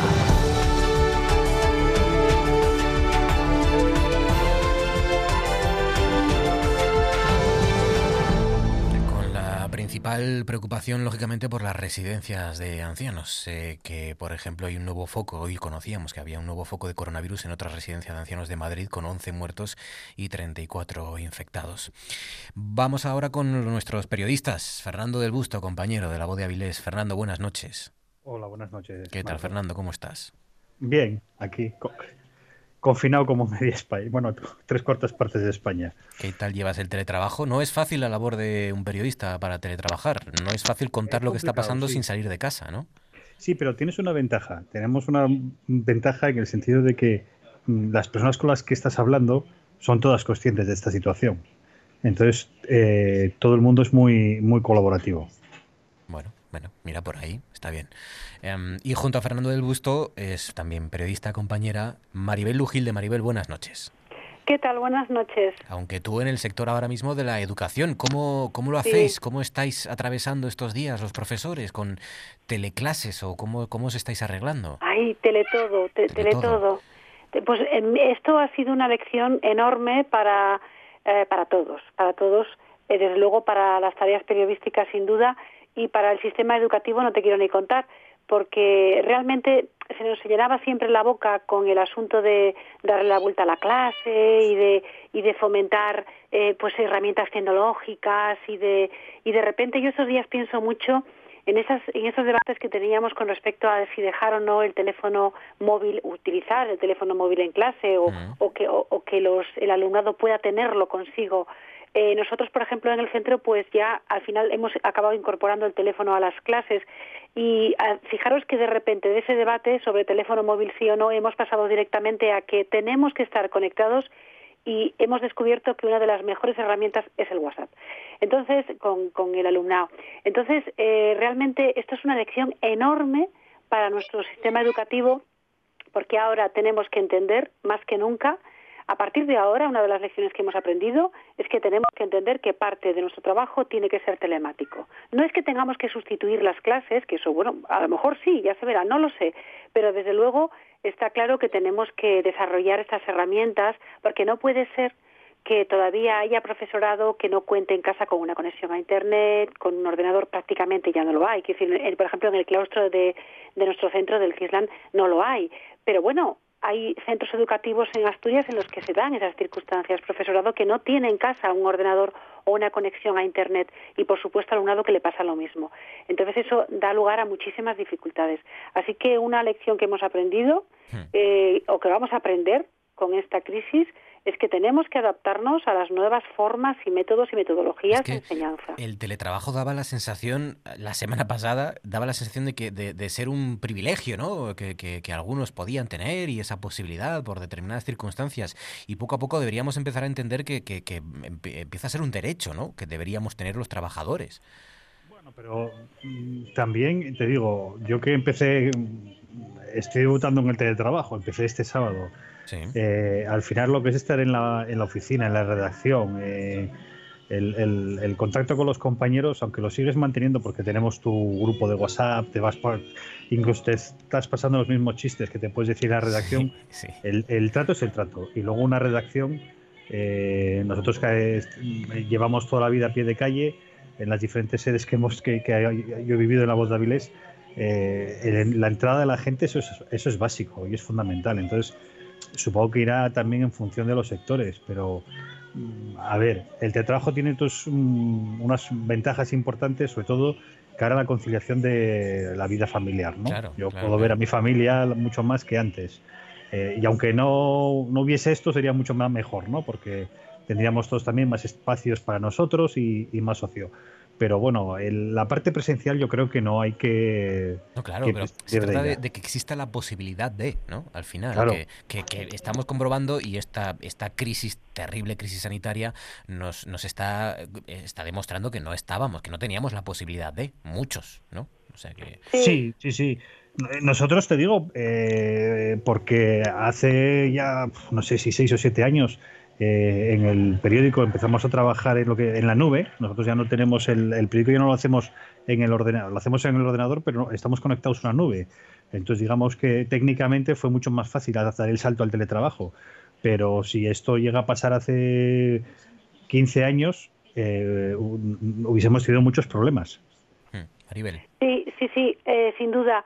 la verdad es que hablaba de la lección que estábamos un poco eh, teniendo el sistema educativo, pero vamos a trasladarlo a todo nuestro sistema productivo. Realmente, eh, en, otras, en otras sociedades se está avanzando más rápidamente eh, digamos que se desconfía menos del teletrabajo. El teletrabajo no debe sustituir al trabajo, entre otras cosas porque eh, tenemos que estar en contacto físico. O sea, es decir, es importante la, que siga existiendo ese contacto porque acabaremos teniendo un mundo virtual. Entonces, acabaremos viviendo físicamente insertos en un, mundo, en un mundo virtual. Y no es el caso. Lo que pasa es que yo creo que ha habido siempre una legendaria desconfianza, bueno, legendaria, quiero decir, desde que tenemos nuevas tecnologías, desconfianza por parte del, del sector productivo de las empresas al hecho de no tener físicamente al trabajador contigo. Entonces, sin embargo, ya hay herramientas suficientes, y Fernando lo estaba diciendo ahora, lo estaba contando muy bien, o sea, es decir, es que ya se puede hacer muchas cosas desde casa. Entonces, herramientas tenemos. Si nos llega a pillar esto hace 10 años, sería terrible. Afortunadamente, Afortunadamente tenemos un montón de herramientas y estamos totalmente conectados. Se puede trabajar desde casa, se puede trasladar a la casa, al hogar, al hogar o, fuera del trabajo, vaya, fuera de un centro de trabajo. Se puede trasladar gran parte del trabajo que hacemos. ¿Por qué no lo hemos hecho ya? Quizás tengamos que sacar de esta crisis, ya que hay, hay que verlo todo en positivo. Yo quiero pensar que de aquí tenemos que sacar muchas lecciones. Y una de ellas tiene que ser esta, o sea, entender que tener al trabajador contigo pegado a ti no significa que trabaje más y mejor, porque a lo mejor esa, esa persona en casa, eh, aunque no la tengas delante y no la veas, puede desarrollar muy bien su trabajo. De hecho, el resultado de ese trabajo seguramente lo vas a ver. Entonces, como a los empresarios muchas veces les ha llenado la boca con el tema de trabajar por objetivos, bien, pongamos objetivos y vamos a cumplirlos. Entonces vamos a, permitir que las personas puedan desarrollar, puedan llegar a alcanzar esos objetivos desarrollando su trabajo en parte físicamente en un centro de trabajo, en parte en casa. Quizás lo que está ocurriendo ahora nos ayude a esto. En, todo ese argumento, eh, tal como se está planteando el teletrabajo, hay una parte de costes laborales que los asume el trabajador porque el equipo los tiene que poner los trabajadores, el mantenimiento, conexiones a Internet, gastos de consumibles. Entonces, em, eh, eh, estamos ahora en esta situación por, por todo este contexto, ¿no? Pero para una aplicación pura y dura y continuada en el tiempo, las empresas, por ejemplo, tendrían que empezar a plantearse incrementar las retribuciones. Pues claro, eh, ¿qué le pasas? le quitas todos esos, todos esos costes que tienes de, que, que, tienen las empresas. Pues eh, simplemente la propiedad de muchas oficinas, alquiler, arrendamientos, se los ahorra. Y, gastos de electricidad y todas esas cosas que pasan al trabajador. Sería una nueva, sería, digamos que... es algo que hay que abordar desde muchas perspectivas, con, mucha más calma seguramente una negociación colectiva, o sea, que esto generaría una negociación colectiva mucho más amplia en, algunos aspectos, porque, por ejemplo, lo que yo decía antes, hay profesores y profesoras que no tienen eh, conexión a Internet en casa ni ordenador. ¿Es que realmente es obligatorio para un profesor? Hombre, la verdad es que sí. Para cualquier persona, eh, para cualquier profesional conectado, necesitas tus propios medios. Y nosotros nos los compramos nosotros. Yo utilizo un ordenador eh, un portátil que, que, me llevo y me traigo al trabajo. Prefiero, es verdad que en mi trabajo yo tengo un ordenador, pero yo, pero no tengo un portátil. Entonces, sin embargo, yo con mi portátil me manejo muy bien, entonces me lo he comprado yo. Me pago yo mi conexión a internet. Y ahora todo esto que hemos comprado y que tenemos cada uno es lo que está salvando la situación eh, en esas circunstancias. Entonces, evidentemente no, es el momento de reclamar nada ahora mismo. Ahora, mismo hay que resolver. No, no, a ver, yo no te lo decía como una reclamación, sino en el sentido de lo que tú has comentado, ¿no? de que, para establecerlo en unas condiciones de normalidad, tiene que haber una negociación de, de, porque hay muchos aspectos. Sí, sí, sin duda. Y, también dinámicas, porque ahora, bueno, claro, es que ahora mismo estamos muy condicionados por toda la crisis, ¿no? Pero en el trabajo hay que también tienes que, en el teletrabajo también tienes que aprender a mantener unas rutinas, a que el teletrabajo no te acabe, eh, el hecho que te lleves la oficina a casa no significa que estés viviendo en la oficina, que es un riesgo que, en el que también se puede caer. O sea, es un tema para, para, abordar con calma, pero yo creo que como tú muy bien dices, sí hay que empezar un poco a planteárselo de aquí a una vez que, que, termine esta fiesta. Os leo algunos de los comentarios de los mensajes que nos trasladan los oyentes, los trasnocheros. Dicen, por ejemplo, Beatriz Fernández García que ella, ella no nota la diferencia. Dice, yo no noto la diferencia de momento, soy opositora, así que sigo encadenada a la mesa de estudio igual que antes. Dice José Paulino Lorences, leer bicicleta estática, alguna peli y llamar a los amigos olvidados. Em, dice Juanjo García, yo trabajo igual y la universidad a distancia también, así que no me da tiempo a aburrirme. Puri Vitienes dice, yo no me aburro para nada y estoy feliz tomándome la vida con calma. Ayer me surgió la duda de si podía llevar a mi hijo y a mi marido al dentista. Tengo prau, vaques, gallines, gatos, perros y así que tengo excusa para salir y tengo dónde. Y más bien me pasen lesores volando. Dice, sí. Dice, por ejemplo, Águeda González Díaz, eh, a mí me toca trabajar y casi agradezco que me dé un poco el aire. Lo peor, que cuando salgo de currar, la calle está desierta y en silencio. No creáis que salgo a medianoche. No, no, sobre las eh, 9 menos 20 dice estoy fuera. El resto del tiempo leo mucho y hago un curso a distancia. El domingo pasado me reencontré con Eric Clapton, dice Águeda González. dice Danara García López, salir por la mañana para hacerle la compra y las comidas a mi madre que se rompió la muñeca y está con cabestrillo sin poder hacer casi nada. Y ya cuando me necesita me voy para mi casa. Dice, mm, es verdad, en cuanto a, esta, esta sensación de, de Águeda, de, de, un mundo casi posapocalíptico, ¿no? Esta sensación también, lo comentábamos al principio con nuestro psicólogo, con la que nos hemos topado en pocos días, ¿no? Que todavía estamos asimilando. Nos ha venido, no, no nos ha dado tiempo para prepararnos para esto. Sí, es verdad. La verdad es que eh, yo he aprovechado para, he descubierto eh, sonidos nuevos a mi alrededor Llevo viviendo más de 20 años en, el piso en el que estoy viviendo ahora mismo y abro la ventana de noche y me pongo a escuchar y de día también, pero lo hago mucho de noche y, descubro sonidos que yo que yo no, no, no sabía que llegaban hasta mi ventana. Claro, evidentemente porque eran tapados por los demás. Es, eh, vivimos bajo capas y capas de sonido, pero bueno, no solamente es el sonido, es el aspecto que realmente dan las calles. Escuchaba la entrevista que hacías efectivamente al psicólogo y le escuchaba con mucha atención porque efectivamente estamos todavía en la fase de estupor estamos todavía que no nos lo creemos eh, y lo que estamos viendo eh, nos, nos deja absolutamente fascinados porque las calles vacías, el, el sonido que no es el que era, eh, realmente por eso qué bueno era, comentaba él, esto de salir a las 8 tener esa cita porque de repente ves que detrás de las ventanas, que tú ves luz, pero no ves gente, no tienes que fijarte bien. De repente ves que detrás de las ventanas hay personas y tienen tal necesidad de sentirse arropadas por el resto, eh, porque vivimos en una situación eh, que solamente hemos tocado a través del cine o de la literatura, de las distopías. Oye, os voy a leer la portada del Mundo, que ya la tengo aquí, la portada del Mundo de mañana viernes, el Mundo en papel. Lleva un titular de Christine Lagarde, la presidenta del Banco Central Europeo, que dice, estamos preparados para aumentar el plan de emergencia. Es, dice, afirma en un artículo de El Mundo que eh, estudia todas las opciones frente al shock económico del virus. Insta a los gobiernos a actuar conjuntamente.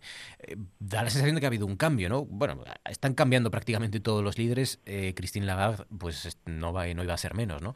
Eh, sobre todo porque es una especie de también de lo que vino a decir en su momento Mario Draghi, ¿os acordáis, no? Con aquel haremos lo que haga falta, ¿no? Sí. Hombre, date cuenta, lo que, lo acabas de comentar muy bien, ¿no? La situación va cambiando día a día. Yo entiendo perfectamente que en los, al, principio de esta semana, eh, desde el Banco Europeo y desde las instituciones europeas, intentase ser, ser prudentes, porque eh, sabían que iba a haber un, un, impacto, pero no saben la magnitud del impacto. Entonces, eh, yo creo que todo se concretará en la medida en que se vea cómo va evolucionando y la, necesidad de la ayuda. Está claro que ayuda tiene que haber porque es que si no, sí que va a ser, el, digamos, el post-epidemia puede ser mucho peor que la epidemia. Hmm. Y respecto a lo que ya con esto cerramos y os dejo descansar, respecto a cómo se lo están tomando los asturianos, porque por ejemplo nos dice por aquí Luis José Vigil Escalera, dice el principal problema que se está tomando a cachondeo, que se sale sin motivo, que se pasea, que se anda en coche como si fuera gratis, que se va a los servicios sanitarios a pedir recetas, que no, que no, que no es un simulacro, que esto es real, dice.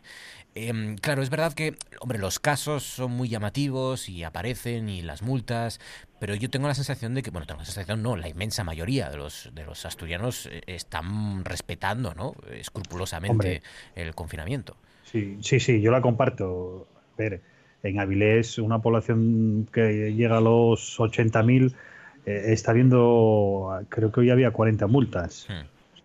Es un porcentaje mínimo. Luego es cierto que hay mucha gente que se le cae la casa encima, que, que no aguanta, que se le hace muy duro y bueno, tienen esas reacciones que hay que, que, hay que castigar, ¿no? Y, luego el, el, ejemplo este del señor que, hemos puesto en el comercio hoy, que se le que lo vuelven a multar por bañárselo, por bañarse en el, en el muro. Bueno, estamos hablando de una persona, en una población de casi 300.000 habitantes, ¿no? Que puede haber en Gijón. Entonces, bueno, yo creo que mayoritariamente la gente es consciente. Eh, hoy leyendo antes al consejero, parece ser que Asturias estamos yendo un poco en la cola de España, ¿no? Todavía no nos ha llegado la parte fuerte del impacto. Eh, entonces, bueno, yo creo que nos estamos haciendo bien las cosas y eso va a evitar que igual el golpe sea menos duro. Mm. Maribel. Sí, eh, yo, tengo la misma, comparto vuestra vuestra impresión. La verdad es que eh, aquí en Gijón, quizás el primer día, sobre todo, había había cierto desconcierto, o sea, no había personas que no se daban por enteradas, es una cosa curiosa, incluso, bueno, pues eh, yo asistí en algún caso a alguna persona que se le llamó atención desde una ventana o, en fin, esas cosas de ¿a dónde va usted? Estas cosas, pero ya no, ya no. Sí que he observado algún, algún coche de policía que todavía ha informado a algún transeúnte que claramente no iba a ningún lado, se estaba paseando, o incluso personas que paseaban juntas, pero es muy raro ya. Yo creo que realmente estamos tomando conciencia eh, de la situación en la que nos encontramos y yo creo que nos hemos dado cuenta de que verdaderamente dependemos todos de todos. Entonces, eh, esto, también es, muy importante que saquemos esta, esta conclusión. Yo es que, eh, en general, eh, creo que lo que nos está pasando, esta crisis que estamos viviendo, si sabemos gestionarla bien y salimos bien parados, que estoy segura de que sí, luego nos viene otra, efectivamente, que es la parte económica, que son las consecuencias y que también, también tendremos que enfocar, pero sobre todo tenemos que sacar claras unas cuantas lecciones y una de ellas es que, todos, la suma del esfuerzo de todos, es lo que hace que se resuelvan los problemas mucho más rápidamente. O sea, que es, que es bueno para todo el mundo. Yo no quiero que nos despidas, que veo que nos vas a despedir, y yo no quiero que nos despidas, Marcos, sin que yo le, eh, os dé un abrazo a Fabián y a ti. y de paso que diga... No, sobre todo a Fabián, que es que es que el que está ahí un poco más atrás sale menos. Y como decías muy bien ahora, Maribel, en, en, estos días estamos viendo toda la complejidad que hay en la sociedad, ¿no? Sí como no es lo mismo si no tenemos la limpieza, eh, la grandeza que es que a pesar de todo lo que está pasando seguimos teniendo luz, gas, agua corriente, el trabajo de los militares, de las policías, nos estamos dando cuenta de, de, todos los mecanismos que hay en la sociedad y que en la dinámica del día a día igual pasábamos por delante de ellos y no, no, les prestábamos más atención. Sí, porque era como si, lo tuviésemos como si estuviera hecho, como ya, nada, nada lo podemos dar por sentado. Eso es una cosa que tenemos que entender. Entonces, la radio a mí me acompaña todo el día. Yo soy mujer de radio, eh, trabajé en la radio, pero es que, y la valoro muchísimo, claro, pero la radio me acompaña todo el día, estos días, y me va a acompañar. Entonces, de, paso que salimos a, las 8 a aplaudir a los, eh, al personal sanitario, a todas las personas que se está, sobre todo a la personal sanitario, que es el que, que, ahora mismo es nuestro referente. Pero recordemos también que hay un montón de personas, y por ejemplo aquí tenemos a Marcos eh, y tenemos a, a, Fabián, y te tenemos a ti, Fernando, que estás en un medio de comunicación, que nos informamos por comprando el periódico o leyendo el periódico eh, por Internet. Tenemos también al kiosquero que se juega el, que, también está ahí en primera línea para vender el periódico. Eh, el otro día me comentaban Alonso por, por el Facebook. Las personas que están en agencias de viajes que están gestionando para que gente que está fuera de Asturias que vuelva. Los conductores de autobuses, la gente de los taxis. Yo el otro día hablaba con un taxista que decía, Yo no trabajo porque convivo en casa con, con, mi padre que tiene 90 años y me da miedo meter el contagio en casa. Conductores de autobuses, que todavía los hay, los informáticos que están sosteniendo para que el sistema mm, resista, ¿no? Todo el personal de, Telefónica, o sea, sea, de las compañías de Telefónica, no, no es una no estoy haciendo empresa de publicidad de una compañía en concreto, ¿eh? sino todo, de todas las empresas de comunicaciones, ¿no? Pues sí el aumento que hay de, demanda de uso. Escucha, Las clínicas veterinarias que cuidan de nuestras mascotas, que ahora mismo son para nosotros todo. Y que fijaos, fijaos otro, otro ejemplo, que los vamos comentando día a día para que todos sepamos que, nos estamos adaptando todavía, ¿no? Eh, si esta semana también modificaban el hecho de que se pudieran abrir algunos bares y restaurantes porque alguien cayó en la cuenta, supongo que, bueno, los primeros los, los, los, transportistas, los camioneros que dijeron, ¿y dónde paramos nosotros a comer o a hacer nuestras necesidades? Y se habilitó para que determinados locales abrieran. Ahora, se, en esta última reforma del, decreto del estado de alarma, también se ha modificado eso, que precisamente nuestros perros y nuestros animales se siguen poniendo malos. Con lo cual tenemos que llevarlos al, veterinario también. Tienen que abrir las urgencias veterinarias. El personal de las residencias de mayores, tanto públicas como privadas. Por supuesto, sí, sí. Que, es, que ahí son fundamentales. Y los colaboradores de los programas de radio que lo hacéis además a un módico precio y esto también nos honra. Eh, Fernando del Gusto, Maribel Como dicen en casa, sarna con gusto no pica. Exacto. Por cierto, ¿ya acabó Aladín, Fernando? No, estamos en, la parte final. vale, vale. O sea, ¿os habéis enterado? Espero que no haya nadie que, que no lo haya visto. No, no, no, no, spoiler, ya, ya prescrito esto en el caso de ah, vale, vale, vale, Un abrazo, Maribel Lugilde, Fernando del Gusto. Gracias, chicos, a los dos. Venga, un abrazo. Hasta luego.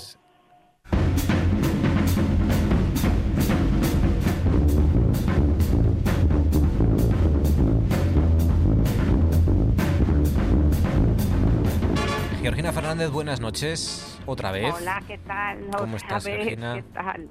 Venga, déjanos un resto que tengas a mano. Pues mira, tengo uno que es doble, porque son dos en uno, eh, con un denominador común, la Iglesia en tiempos de coronavirus. Venga. Por una parte, tenemos a Celestino Riesgo, que es el párroco del Bajo Ayer, que eh, como no obtiene estos días feligreses presenciales, pues entonces pega a los bancos de la iglesia fotografías de, ah. estos, de los feligreses, que les se las mandan, para que le acompañen en las emisiones por internet de la Eucaristía. Ah, claro, esto está bien, para que, para que la sensación de, de, hablar ante un público sea más realista, ¿no? Qué bien. claro, claro, dice que, que, hombre, que no es lo mismo hablarle a una cámara o un teléfono que a la imagen de los feligreses. Ah, Podemos poner fotos de los oyentes nosotros aquí. Ah, pues mira, no estaría mal, claro, claro. Y, y el otro eh, caso es el del Opus Dei, que pide a sus fieles que no asistan a las misas online en pijama. Bueno, claro. Hombre, claro, porque hay que mantener el decoro también. Exacto, exacto. ¿Eh? Y, pues cuidar de la higiene y estas cosas, ¿no? Que tampoco se tienen que descuidar. Bueno, hombre, eso sí, también. Bueno, pero eso se supone. Pero no, no, ellos dicen que no, no, nada de asistir a las misas online en pijama aunque no te vean. Georgina, cuídate, gracias. Hasta mañana, descansa, un abrazo. Gracias. Y no se pierdan, no se pierdan lo que ha preparado nuestro rapero Darío Liborio para esta noche. Ya, ya, ya, ya. Vamos a cantar un poquito para animar estos días de encierro, gente. Ánimo para lo que queda. Dice, ¿yo qué hago, eh? ¿Qué hago en estos días de encierro? ¿Qué hago en estos días de encierro? ¿Qué hago en estos días de encierro?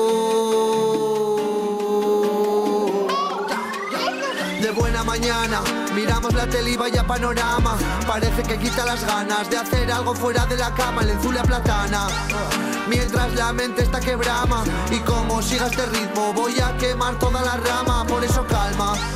No hace falta que reces un salmo, unas tortitas para el desayuno, de la familia reclamo, unas birritas para la tarde, me dan vidita y estamos dando palmitas con musiquita para pasar este tramo. Mueve ese cuerpo, quedarte quieto, solo empeora el encierro. Sale hasta el huerto a ver los pimientos o puedes pasear al perro. Viendo está muerto y eso es cierto, pero no me seas becerro. Cambia el lamento por divertimento para evitar otro entierro.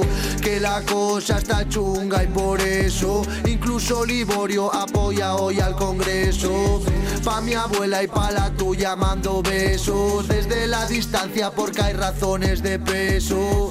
Otro tema es el cine de los presos, sufriendo la crisis custodiados por sabuesos. No quisiéramos estar en uno de esos cuartos enclaustrados sintiendo el miedo en los huesos. Por eso canto para desahogar las frustraciones de no salir del hogar, pero también canto para criticar que hay mucha peña que no tiene opciones para escapar. Quien duerme en la calle no puede entrar. Quien curra en el UCA no va a parar. A la cajera del súper la van a echar. Como al farmacéutico si no va a fichar. Cantan estos días de encierro. Bailan estos días de encierro. Pintan estos días de encierro. Escriben estos días de encierro estos días de encierro y follan estos días de encierro. Y deja de quejarte porque no te toco la peor parte. Si puedes cobijarte y tu churri está para abrazarte, procura calmarte y deja de aprovisionarte. Que lo del papel higiénico ya es para matarte. Y deja de quejarte porque no te toco la peor parte. Si puedes cobijarte y tu churri está para abrazarte, procura calmarte y deja de aprovisionarte. Que lo del papel higiénico ya es para matarte.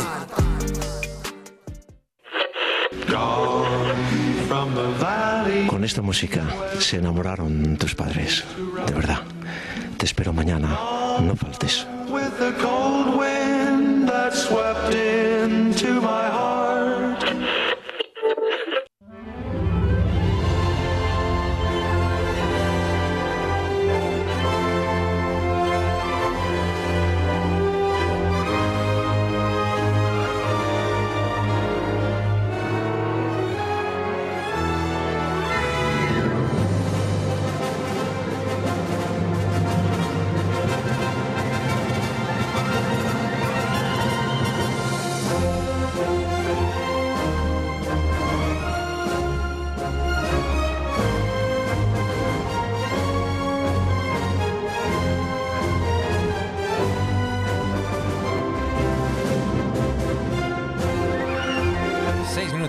Las 11 de la noche es tiempo de druidas. También en noches como esta es tiempo de druidas en la sintonía de RPA en Noche tras Noche hoy con Luis Miguel Rodríguez Terente. Terente, buenas noches. Buenas noches, Marcos. ¿Cómo lleváis los druidas el confinamiento?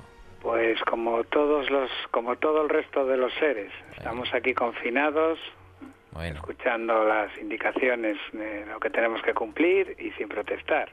claro que sí. Ah, bueno, yo me comprometo, Terente, voy a me comprometo a intentarlo.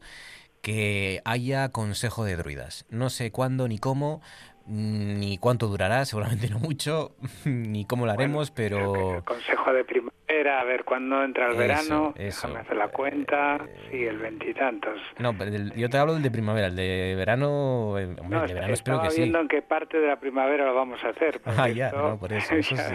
Evidentemente el cambio de estación es, es dentro de un par de días. O sea que no, mañana, mañana ya no nos da tiempo a hacer el consejo. Mañana no, no. nos ha pillado así un poco a contrapié esta historia, entonces de momento vamos a tener que esperar algunas semanas para hacer el consejo de primavera, pero bueno, estamos en ello bueno, lo importante es que es que esto va a pasar y, que lo afrontemos lo mejor posible. Claro que sí. Eso es que es lo que toca. Y que siga habiendo asuntos de los que hablar. Sigue siendo. Sí, la ciencia no se detiene. Exacto, la ciencia continúa y los hallazgos eh, siguen, siguen produciéndose.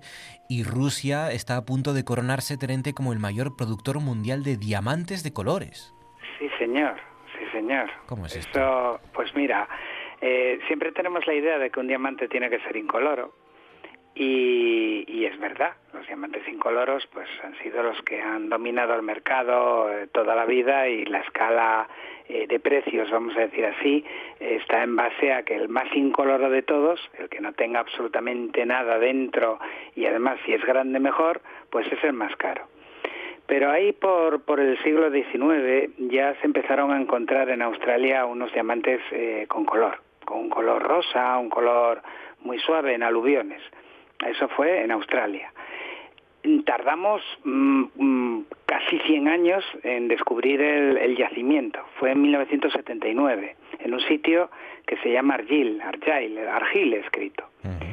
Y eh, esta mina ha sido la que nos ha provisto durante todo el siglo XX, vamos, lo poco del siglo XX que quedaba y, lo, y lo, poco del siglo XXI eh, que, en, el que estamos, han sido 37, 38 años, de los diamantes rosas, diamantes violetas, diamantes rojos, algo eh, súper sorprendente, ¿no? Es, un yacimiento australiano que, que el 90% de los diamantes de colores del mundo salieron de allí. Tengo, tengo una anécdota que me, apetece contarte, que, me la contaron a mí eh, cuando era estudiante en, en, clase. La he buscado y, y no la acabo de no la acabo de localizar pero nuestro profesor de yacimientos que viajó mucho pues sí que sí que sabía de estas cosas bastante. Nos contó que en la prospección que hubo en el 79 tenían un plano y eh, bueno los geólogos pues iban poniendo los sondeos para localizar el, yacimiento. Eh, este tipo de yacimientos es como una especie de chimenea de una roca de la que ya hablamos alguna vez una roca que se llama kimberlita y es una roca eh, oscura es una roca verde oscura que, que llama mucho la atención no entonces, en, el, en la zona donde afloraba en Australia, pues no, no se veía, estaban buscando una roca oscura, no, no, la, no la localizaban y tenían que hacer una campaña de sondeos, o sea, perforar el terreno para ver si por ahí abajo pues estaba, estaba esta roca tan especial. Eh, no la encontraron, estuvieron bastante buscando, no la encontraron y eh, parece ser que uno de los últimos sondeos no los marcó un geólogo, esto es una piedra que tiro sobre mi tejado, ¿no? Le dijeron al sondista, bueno, mira, ya como queda uno o dos, colócalos tú donde quieras, porque, porque está claro que aquí no, no damos con, con lo que estamos buscando. Y no sé si fue el penúltimo o el último, fue el que encontró este que ha sido el mayor yacimiento de diamantes de colores del mundo.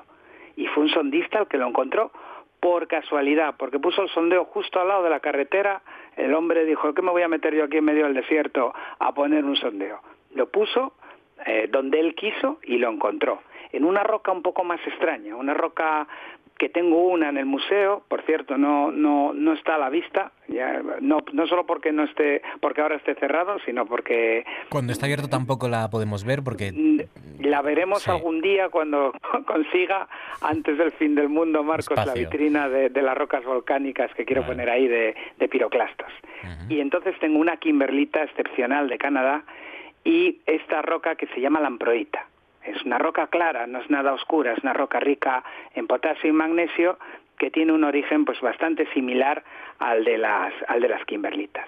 El tema es que esta mina eh, nos ha dado, he consultado los datos, eh, se han extraído 750 millones de quilates. Eso puede parecerte mucho, y es mucho, ¿eh?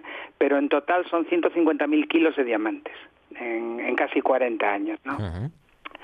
Bueno, pues una vez eliminada esta, esta, esta mina, eh, ya ahora en 2020 eh, cerraban, o sea, yo me imagino que, que ya estará cerrada o estarán cerrándola ya. Eh, los rusos en la zona de Yakutia pues parece que van a ser los sustitutos de estos diamantes de colores. Sí porque ellos ya tienen su propio yacimiento. Esta empresa que se llama Alrosa es la mayor eh, compañía de diamantes del mundo. Actualmente tienen eh, yacimientos por, por, por, todo el mundo. Por todo el mundo es, una, es un gran grupo eh, que explota pues en Namibia, explota en, en, Angola, tienen una parte, explotan en Rusia y estos diamantes de colores mm, se han revelado en, en el mundo de la gemología como algo muy excepcional porque, bueno, a mí personalmente me gustan más que los diamantes eh, incoloros. ¿eh? Es una es una cosa personal, porque... Bueno, estéticamente, sí, pues Estéticamente, un diamante, siempre me lo pregunta la gente cuando va al museo, ¿no? Cuando tengo un cuarzo tallado excepcional en, en una vitrina dedicada a cuarzo, y, y, cuando lo ven dicen, mira, un diamante. Digo, no, no, no, no.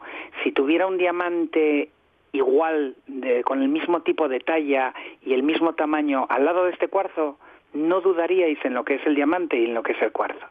Porque tiene un brillo, eh, tiene una vida, es, es, una piedra muy especial. Y si a eso pues le añades un poco de color, porque mm, un tono rosa, un tono rojizo, un tono violáceo, eh, pues le, le, multiplica, para mí le multiplica mucho la, belleza de la piedra, ¿no? Lo, del diamante no es solo que sea escaso y que, y que el precio de mercado sea alto, sino que también es una piedra bella. Tiene esa, esa luz, esa, esa fuerza especial. Sí, pero porque la tallas, ¿eh? Date cuenta que cuando tallamos, tallamos las, las, gemas, lo que queremos es que nos devuelva el máximo de luz posible. Eh, los diamantes en bruto, muchos de ellos eh, no están bien cristalizados, no te forma cristales idiomorfos, eh, como por ejemplo un prisma de cuarzo que todo el mundo tiene en la cabeza, ¿no? Cuando lo hacen, pues bueno, lo ves en forma de un octaedrillo y a veces, pues como tiene corrosiones en las caras, ni siquiera brilla mucho o en trozos pues más masivos. Es justamente cuando tú los vas a tallar cuando, cuando le sacas el, el, verdadero jugo, ¿no? Los diamantes naturales que tengo yo en el museo pues no llaman nada la atención. Hombre, son bastante eh, modestos, hay que decir la verdad. Pero, pero aunque fueran mayores, eh, un diamante muchas veces no tiene las caras brillantes que tienen otro tipo de cristales. Y, y, como anécdota también te puedo contar que esto del color pues verdaderamente es, es una impureza. Eh, en el caso de los diamantes verdes y azules, pues es porque tienen inclusiones de, boro ¿eh? dentro del carbono. El, el diamante debería ser carbono puro cristalizado. Y en el caso de los diamantes más amarillentos, pues, pues, a veces se debe al nitrógeno. En lo que nos ocupa hoy, estos rosas que, que bueno, pues, pues la verdad es que son muy bonitos, son defectos cristalinos, son deformaciones que tiene el cristal eh, a la hora de, de, formarse. Ni siquiera tienen una impureza química. O sea, si yo tuviera el diamante bien hecho, tendría que ser incoloro. Pero si lo tengo deformado, pues al final lo que veo es color. Es, es, una auténtica maravilla. Los mm, diamantes de colores en Rusia, si los quieren encontrar y pueden hacerse con uno. Oye, quiero preguntarte también con, con por esta noticia de, de algunos geólogos que han determinado que la Tierra primitiva era más o menos Waterworld. Acuérdense de, de, aquella película de Kevin Costner, ¿no? De los 90, en la que el mundo, lo que pasa es que aquello era en el futuro, el mundo futuro que había inundado completamente y era todo océano y no había rastro de, de tierra por ningún sitio, ¿no? Y los eh, humanos vivíamos, pues sí, en, una especie de, de, sí, de islas creadas artificialmente, ¿no? Eh, y a través de lanchas y, y, barcas motoras. Pero esto es que la Tierra primitiva, o sea, que primero el mundo fue todo un océano, inmenso océano. Sí, es, es una idea que, que lleva muchos años circulando, aunque cada vez eh, los estudios apuntan más a ello. Nosotros, eh, yo siempre que hablo de la formación del planeta, pues eh, me imagino una creación de, de meteoroides que, que, se van sumando y al final, bueno, pues, pues tienes una, un espacio, una, una gran esfera fundida y en esa esfera fundida, cuando se solidifica, no te imaginas el agua, te imaginas la roca nada más, ¿no? Eh, a veces olvidamos que, que alguno de los productos que, generan los magmas pues, pues es esa agua.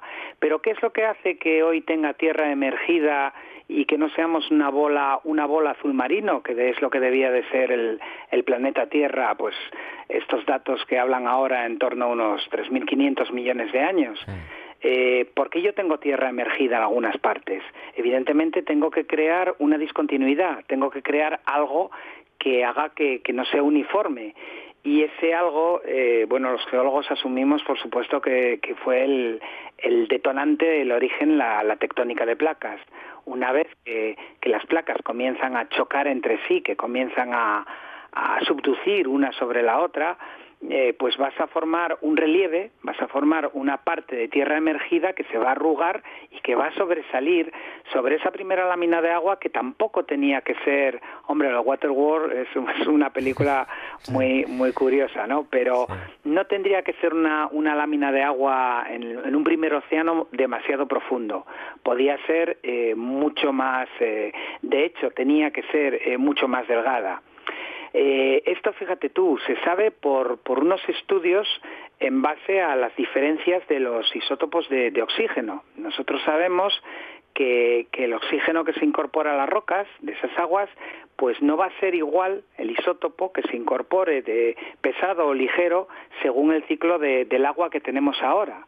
Para que nosotros tengamos un ciclo del agua, como el que tenemos en, la actualidad, tenemos que tener tierra emergida, para que se favorezca eh, la evaporación, la congelación o que el agua sea líquida. ¿Cómo lo logro eso? Para que lo entiendas un poco. Pues eh, si yo emerjo la roca ahora mismo de los océanos, eh, el resultado va a ser que yo voy a, reflejar la luz solar, no la voy a absorber como, como hace el agua oscura, voy a decirlo así, ese azul marino, y entonces con eso lo que voy a crear va a ser eh, más frío en la atmósfera. De esa manera, eh, bueno, sabemos además que nosotros fuimos eh, una bola congelada también en algún momento de nuestra historia pasada.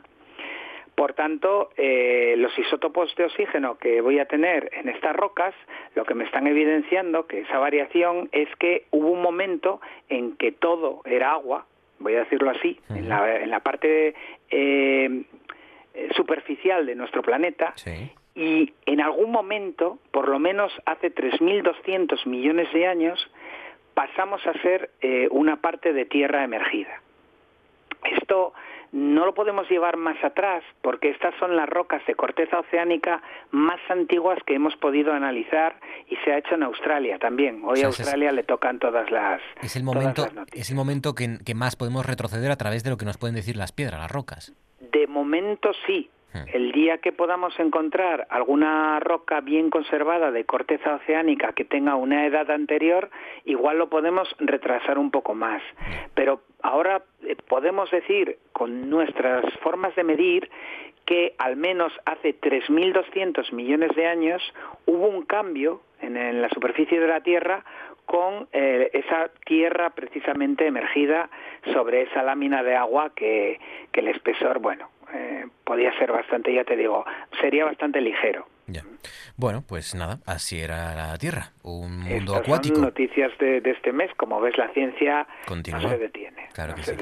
Y no se detendrá mientras. Yo trataré también de, hacer alguna cosilla. Ahora que, tenemos tiempo, escribir y leer. Mientras dependa de nosotros, no se detendrá. Y mientras dependa de los druidas, tampoco. Terente, cuídate, amigo. Un abrazo fuerte y ánimo. Gracias. Cuídate también, Marcos. Tengo ganas de verte. Yo también. Un abrazo, amigo. Gracias. Hasta pronto.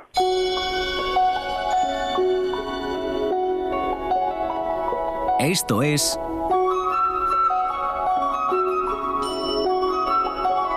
Noche tras noche.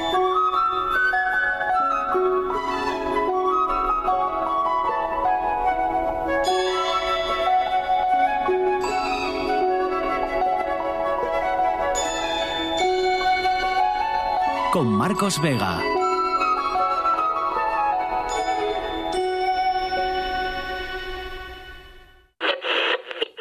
Y hoy para hablar de la dislexia tenemos con nosotros a uno sin duda de los mejores especialistas, el doctor Paulino Castel, psiquiatra y psicólogo infantil del Centro de, de Neurología y Psicología Pediátrica de Barcelona.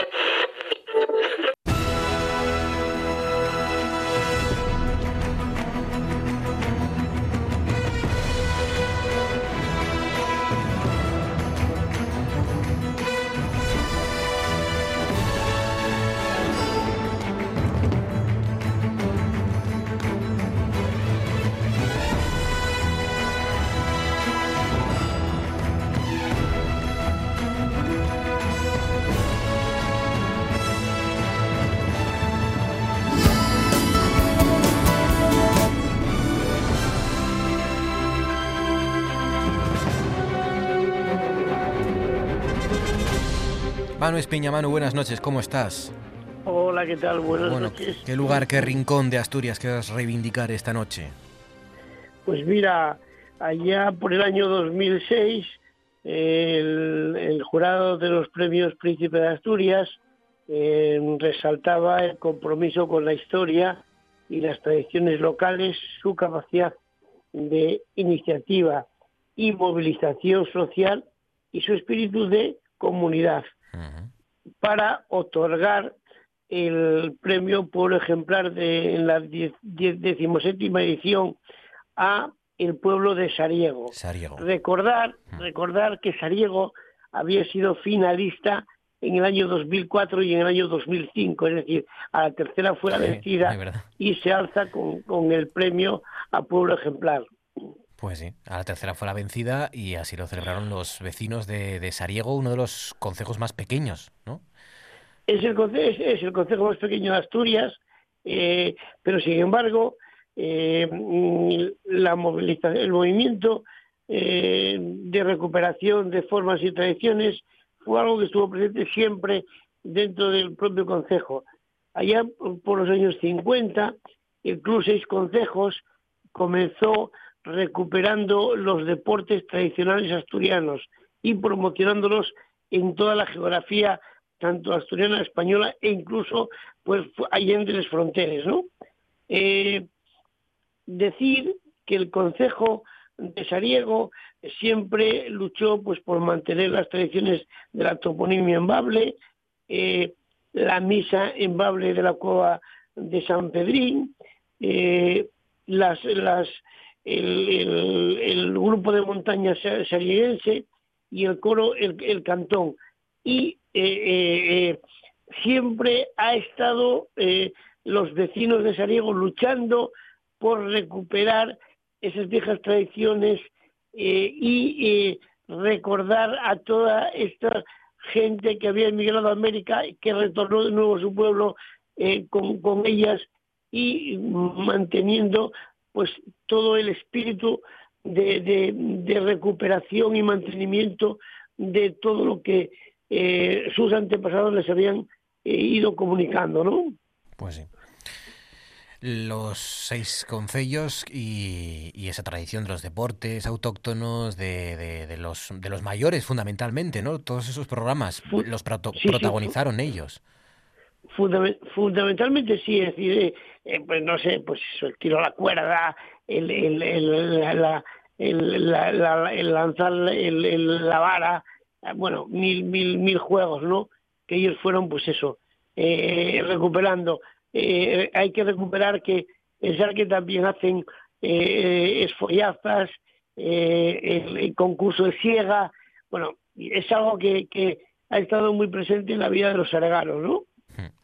Pues Sariego es hoy el protagonista de estos recorridos que, hacemos, aunque sea a través de la radio, con Mano Espina. Sí, es una pena que, que no nos podamos desplazar todo el fin de semana a Sariego, hay que quedarse en casa, pero que sí podemos eso, pues, a través de, de, internet, a través de mil, mil formas, recordar este pueblo y, recuperar y, localizar pues esos sus lugares, sus sus rincones el folclore podemos conocer mucho mm, podemos conocer mucho de su folclore y de sus tradiciones y, y reivindicar también Sariego y subir el autoestima mano que esto nos va a hacer mucha falta. El autoestima de Asturias tiene que estar alto para afrontar lo que se nos viene por delante así que de eso se trata. Pero bueno, podemos, podemos mirarnos en el ejemplo de, de esta gente, es decir, que ha sido capaz de luchar por recuperar esas tradiciones que están perdidas, ¿no? Y nosotros ahora tenemos que luchar por recuperar estos días que estamos perdiendo, más bien que estamos perdiendo, que estamos, como dicen, estoy escuchando, estamos abonando para que después eh, el resurgir sea mucho más fuerte, ¿no? Exacto. Manu, cuídate, amigo, un abrazo fuerte, gracias, ¿eh? A vosotros, buen viaje. Con Sariego y con Manu nos vamos antes las portadas.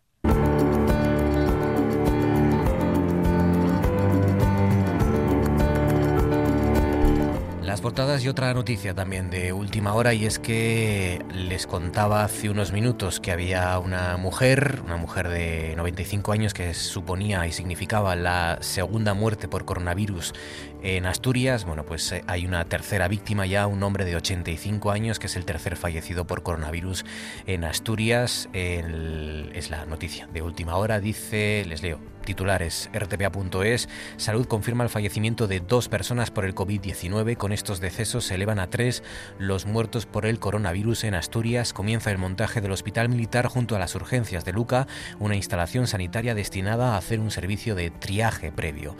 Las residencias de Lera intensifican su limpieza.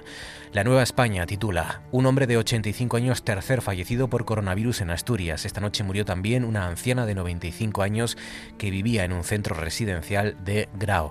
Dice España suma más de 800 muertos y 18.000 afectados en la ascensión al pico de contagio. El Ministerio de Sanidad confía en alcanzar ese pico en muy pocos días sin más precisiones sobre el tiempo de ascensión, dependiendo de que den el fruto previsto las medidas puestas en marcha el pasado domingo. El comercio titula Dos fallecidos más en Asturias a causa del coronavirus. La fallecida era, usuaria de la residencia de grado, la más afectada por los contagios. España registra más muertos que Italia en el mismo día de la pandemia. Esto es lo más parecido a un escenario bélico que algunos de nosotros viviremos. El consejero de salud reconoce que no falta mucho para que el sistema sanitario asturiano viva una situación muy adversa. Dice por último la voz de Asturias dos fallecidos por coronavirus en solo unas horas. Una mujer de 96 años y un hombre de 85 que estaban ingresados en el UCA han fallecido y elevan a tres las víctimas en el Principado. Asturias, dice también la voz, Asturias recibe el test rápido que permite hacer la prueba sin bajarse del coche más de 200 profesionales sanitarios asturianos en aislamiento preventivo. Pues estas son las informaciones, estas son las noticias que nos deja este jueves, como ven, un jueves negro, porque Asturias suma dos muertes más por coronavirus a la que ya les contamos en su momento. Mucho ánimo, queda un día menos para salir de todo esto. Mañana estaremos aquí como cada noche para hacerles compañía y para ayudarles también entre todos a superarlo. Gracias por su confianza, feliz noche y hasta mañana.